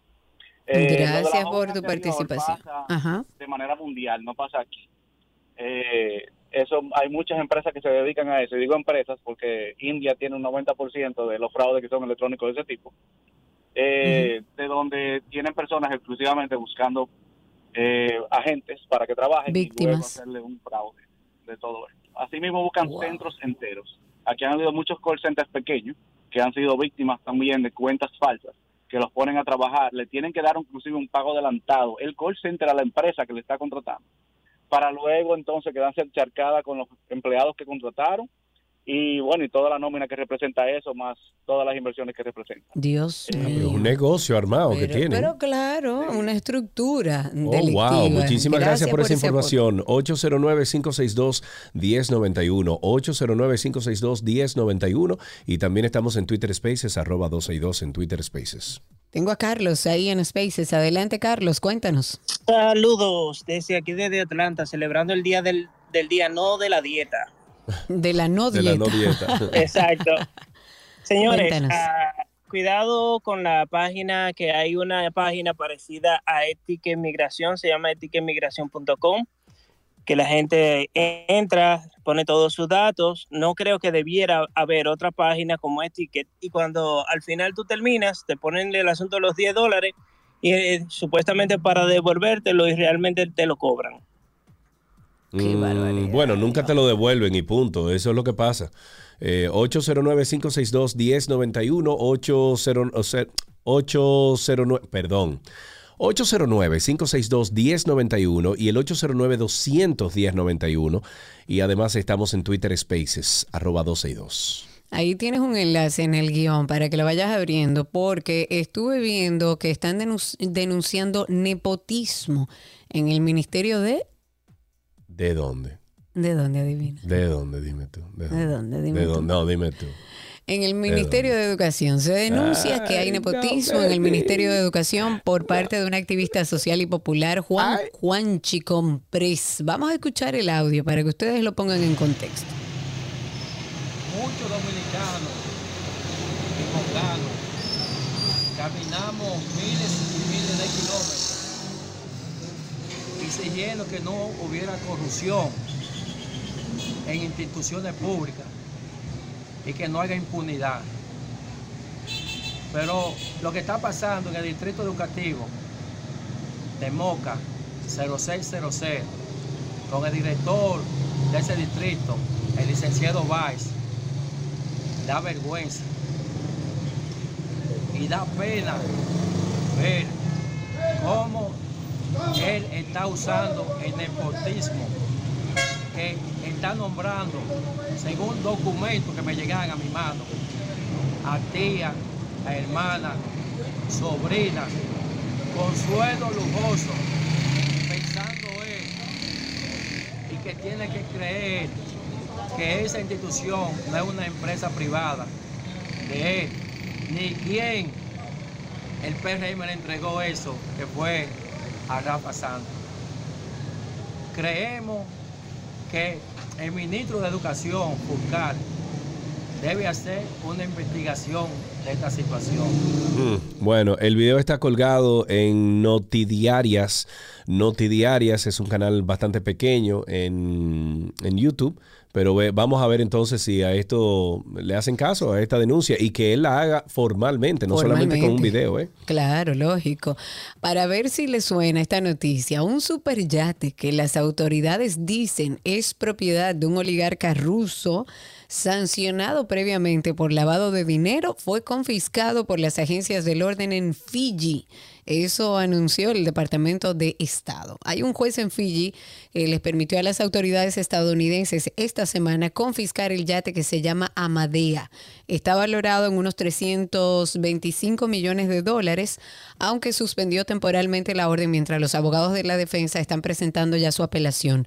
El Departamento de Justicia dijo que las autoridades en Fiji, a pedido de Estados Unidos, ejecutaron una orden de allanamiento congelando el yate que previamente tenía prohibido dejar la nación del Pacífico. ¿Le suena? Mm, Eso a nivel El mundial aquí. que está pasando. Sí, pero eso aquí fue como calladito. Sí, sí. Ahí tenemos a José Miguel en la línea. Buenas tardes, José Miguel. Sí, muy buenas tardes. Un placer para todos. Igualmente, Eh, dale. eh, mi llamada es para corroborar con el joven de Etiquet. Yo estuve Sí. en Orlando en enero pasado y me pasó lo mismo. No sé cómo las autoridades no han resuelto ese caso de que hay dos páginas y en realidad te cobra los 10 dólares. La, la página local, la, la que debe funcionar correctamente, La oficial. no cobra 10 la- no Digo, perdón, 10 perdón, perdón. Es que hay una que es una estafa, hay otra que es la original, ojo, ¿eh? Exactamente. Entonces, ¿cómo es que no han desmantelado eso? ¿Entiendes? Yo, yo no entiendo, eso- porque de hecho aquí en el programa han llamado personas y llamó una señora diciendo lo que le había pasado, del dinero que le habían cobrado, que después no estaba en el sistema y aparentemente es un tema de estafa, porque nos hablaron de otra página. Entonces, sí, lo que pasa, Karina, es que escucha lo siguiente. Yo tengo una página que te hace preguntas alusivas a tu viaje, etcétera. No es exactamente la página gubernamental. Sí estoy estafando gente, pero dime tú, ¿qué, o sea, es difícil tú. Eh, Vamos a, vamos a suponer que esa, esa página está en China o esa página, esos servidores funcionan en, en Tangamandapia, qué sé yo dónde, pero no es República Dominicana. Entonces es un tema internacional. no, pero ya. es una estafa a República Dominicana. Eh, No, es una estafa a una persona. No, es una estafa a una persona. Sí, pero se hace pasar por una página oficial del pero Estado no es la misma página. No es lo mismo, por ejemplo, que tú tengas Karina Larrauri con eh, bien escrito, a que yo tenga una página que se llame Karina Larrauri con tres R's. No, claro. Es pero lo que te digo. Entonces, esa página de es estafa no es la misma de e-ticket. No, no estoy diciendo que es la misma. Lo que tienen que tener es cuidado y las autoridades Ahora prestar sí. atención y por lo menos eh, eh, informar en torno a esto, aunque sea difícil investigar, para que la gente eh, tome acción en ese sentido. Ahí tenemos a Javison. Javison, buenas tardes. Hey, Karina, ¿cómo están, Sergio? Muy bien, gracias a Dios. Cuéntanos. Mira, yo te iba, yo iba a referirme al tema del senador, pero lo voy a hacer la semana que viene porque es un tema preocupante y, y al, al senador renunciante de, de la comisión esta de, de, de la ley esta que se está estudiando. Ah, que está de- revisando la ley de extinción de dominio. Sí, estuve Sí, leyendo eso sobre a- eso. Él dice, Ajá, retirar. Diga. Lo voy a referirme el- el- la semana que viene porque quiero abundar un poquito más de ese tema. Preocupante. Perfecto. Pero ahora estoy pasando por una situación con la Junta Central Electoral que, conchole, qué difícil es este país para tú trabajar con los documentos oficiales. Las actas de nacimientos hay tres.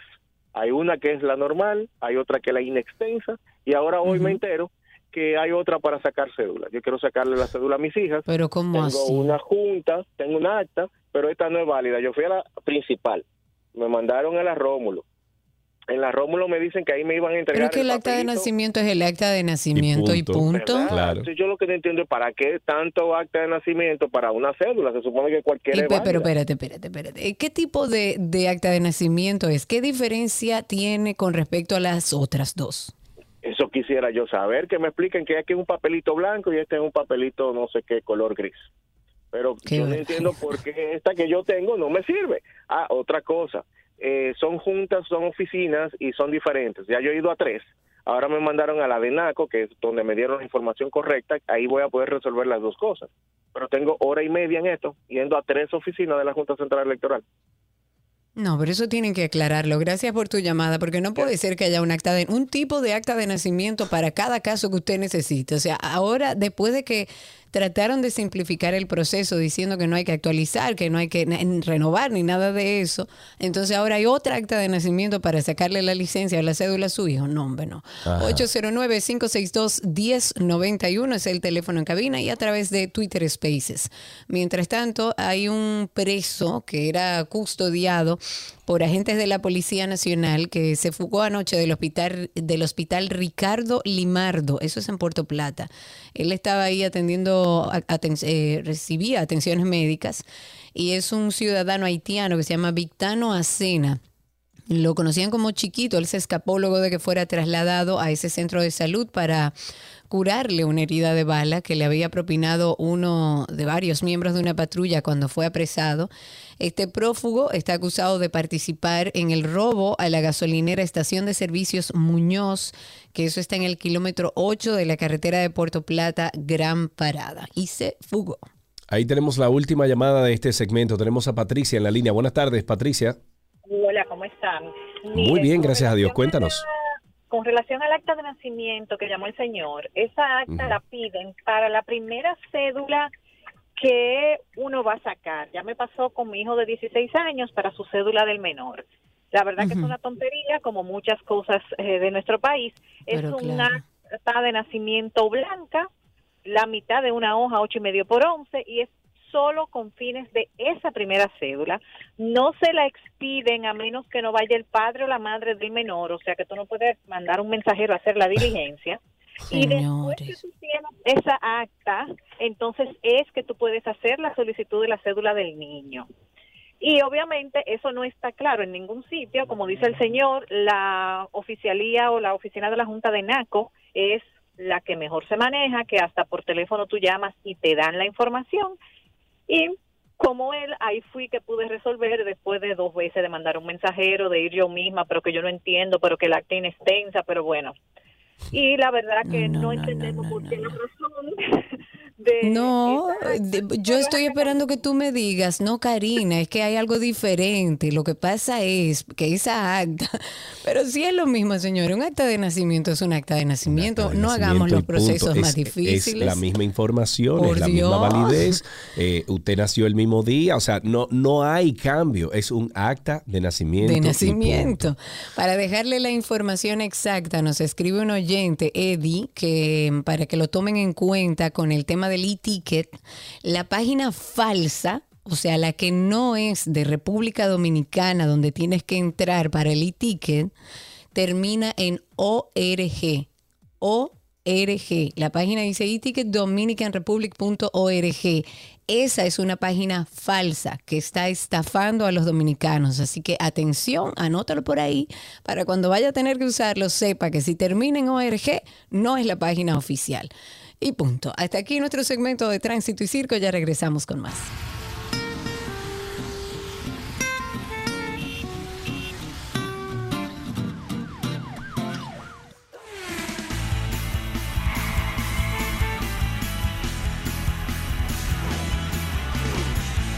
Ya estamos en artículo, no, estamos en guía de automóviles y tenemos en la línea a nuestro amigo Gerardo Fernández. Él pertenece a la plataforma digital automotriz Car Factory, Car Factory RD, y nos habla de los carros que se comercializan con otros nombres dependiendo el mercado. Gerardo, buenas tardes, ¿cómo estás? Así mismo es, gracias Sergio, gracias Karina por este espacio que nos dan todos los viernes. Siempre, hermano, siempre.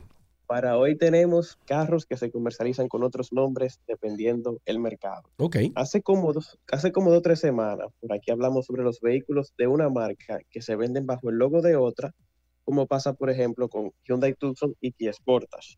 Sin embargo, el tema de hoy es muy similar, pero no es el mismo, ya que son casos donde el mismo vehículo se vende a nivel global, pero con otro nombre. Ok. Por ejemplo, O sea, el mismito vehículo, el mismito modelo, las mismas insignias, todo igual. todo igual, solamente que con otro nombre. Por ejemplo, allá en Estados Unidos, Volkswagen Atlas se llama así, la. SUV para siete pasajeros. Sin embargo, aquí en República Dominicana y el resto de Latinoamérica se llama Volkswagen Teramo. Ah, no sabía. Ok, Sí. ok. De hecho, la gente se puede dar cuenta cuando ven uno en la calle. Si dice Atlas, fue porque es, import- es importada. Es Ahora, importada, si dice claro. Teramo, fue, fue porque la compraron aquí en la casa. Ok. Pero ¿por qué pasa esto? Principalmente por temas de marketing. También puede ser que el nombre que va a usar ese modelo ya sea registrado en el país, por lo tanto no pueden usarlo, aunque hay casos como el de nuestro primer participante, donde el nombre se tiene que cambiar por algún significado que tenga esa palabra en un país o una región.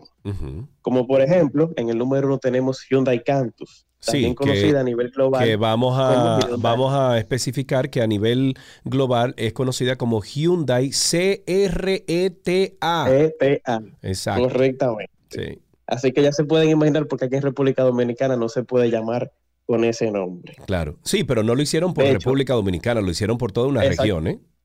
No, no, no, solamente República Dominicana. Ah, sí, seguro, confirmado, Sí, porque he visto como en Latinoamérica, en otros lugares, que también se le dice Hyundai Cantus.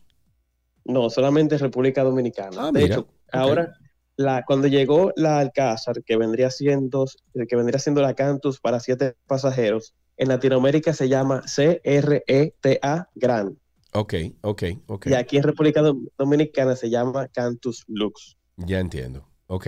¿La segunda cuál sería? La número dos, Honda Jazz, o también conocida como Honda Fit, se llama Honda Fit, Honda Fit en su país natal y en América, mientras que en Europa se conoce como Honda Jazz. Mira, no entiendo por La qué. número tres, Sí. eh, créeme que esa tiene una explicación todavía peor que la número uno. Ok, ok. La número tres, Mitsubishi Montero o Mitsubishi Pajero, el todoterreno japonés popularmente conocido en nuestro, en nuestro país como cara de gato para su tercera generación. Sí, sí. Nuevamente no tengo que explicar por qué no se puede llamar así en Latinoamérica. Ok. Número 4, Toyota Yaris o también conocido como Toyota Vitz. Ah, mira, no sabía, mira, honestamente, en el caso del Toyota, no sabía que era el mismo modelo. Yo pensaba que eran dos. Sí. En Japón se llama Toyota Vitz, pero es básicamente un Toyota Yaris. Ok.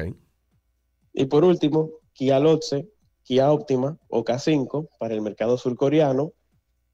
Es el mismo vehículo. Aquí no lo trae la casa, sino que como viene de Corea, se conoce como Kia K5. Aunque para su última generación, la marca decidió que se iba a llamar K5 a nivel global. Ok, ok. Mira, no, no, honestamente lo de lo del Toro- de Toyota Yaris eh, me choca porque, mira, te lo juro que pensaba que era, eran dos modelos diferentes, pero qué bueno saber esto. ¿Qué tenemos esta semana en Car Factory RD, amigo? Pero antes de concluir con eso, es bueno especificar que el Toyota Vitz que llega aquí es el Yaris Hatchback. Posiblemente tú veas un Yaris pero que sea sedán y que no se te parezcan tanto en, la, en el mismo modelo, pero es que uno es hatchback y otro es sedán. Ok, ya entiendo. ¿Y esta semana qué tenemos en Car Factory, amigo? Esta semana vamos a estrenar el review de Jack JS3, posiblemente el SUV más económico que hay en República Dominicana. Arranca en 23.990 dólares, tiene mucho equipamiento y si quieren verlo y conocer a fondo, está el review disponible en YouTube como Car Factory. Perfecto. Bueno, pues como siempre, Gerardo, muchísimas gracias por estar con nosotros aquí en Guía de Automóviles. Recuerden que los muchachos de Car Factory están activos todo el tiempo. Arroba Car Factory RD y en YouTube arroba Car Factory RD también sale así. Hasta aquí, Guía de Automóviles.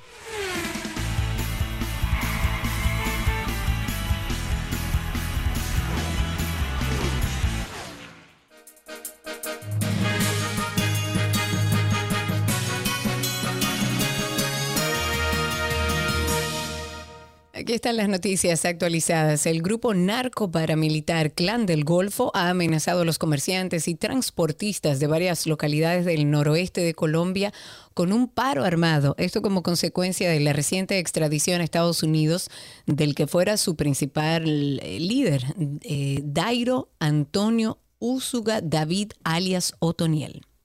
En otra noticia tenemos que la vaquita marina, animal del que solo quedan 10 ejemplares o incluso menos en el mundo, podría sobrevivir eh, por su cuenta si se elimina la pesca de enmalle en las aguas mexicanas, según un estudio que publica la revista Science.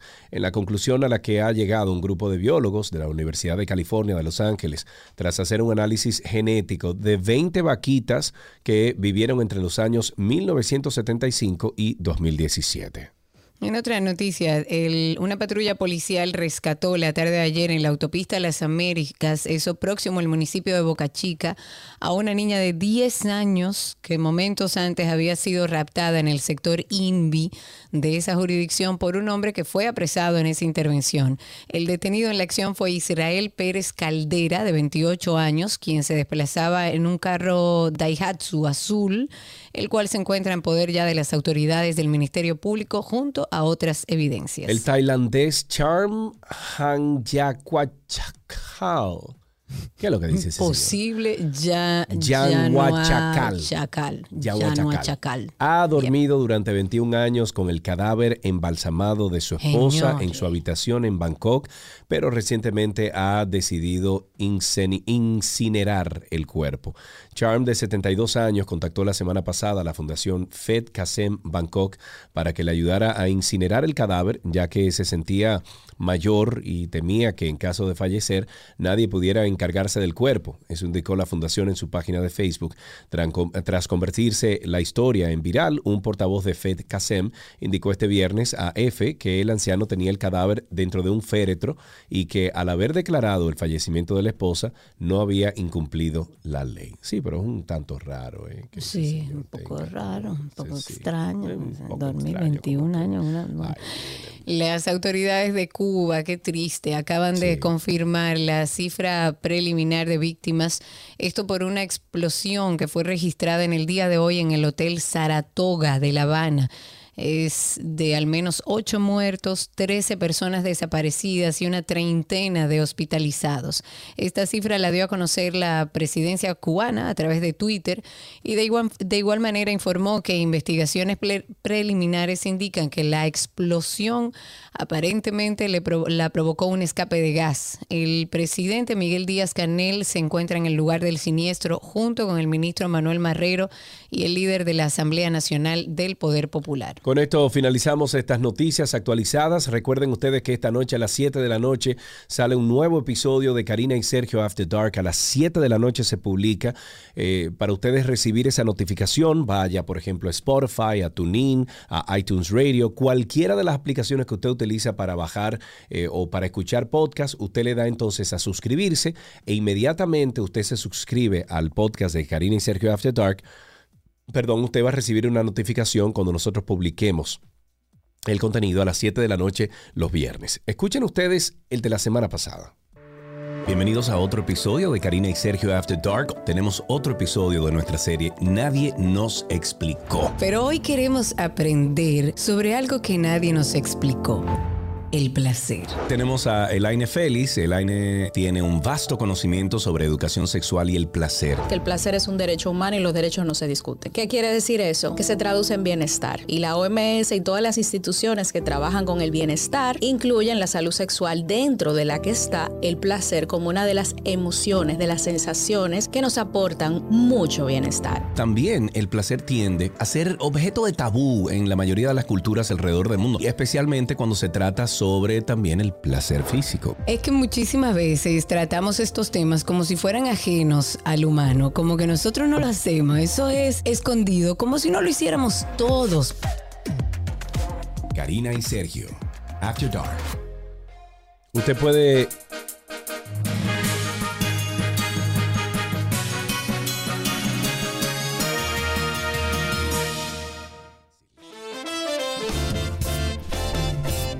Amigos, pórtense bien, es fin de semana. El lunes nos encontramos por aquí en esta 91.1, 91.3 FM. Amiga, que te vaya súper bien. Ay, Te gracias. extrañaremos por aquí. Ay, gracias. Espero que sea real y que me extrañes un poco.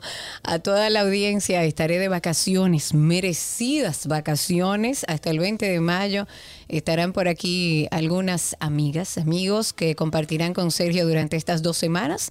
Así que háganle compañía y cuéntenme qué también se porta Sergio. Será, bueno, hasta cuando regrese, pero 12 y 2 el lunes estará aquí con ustedes justo a la mitad del día. Chau, chau. Bye bye.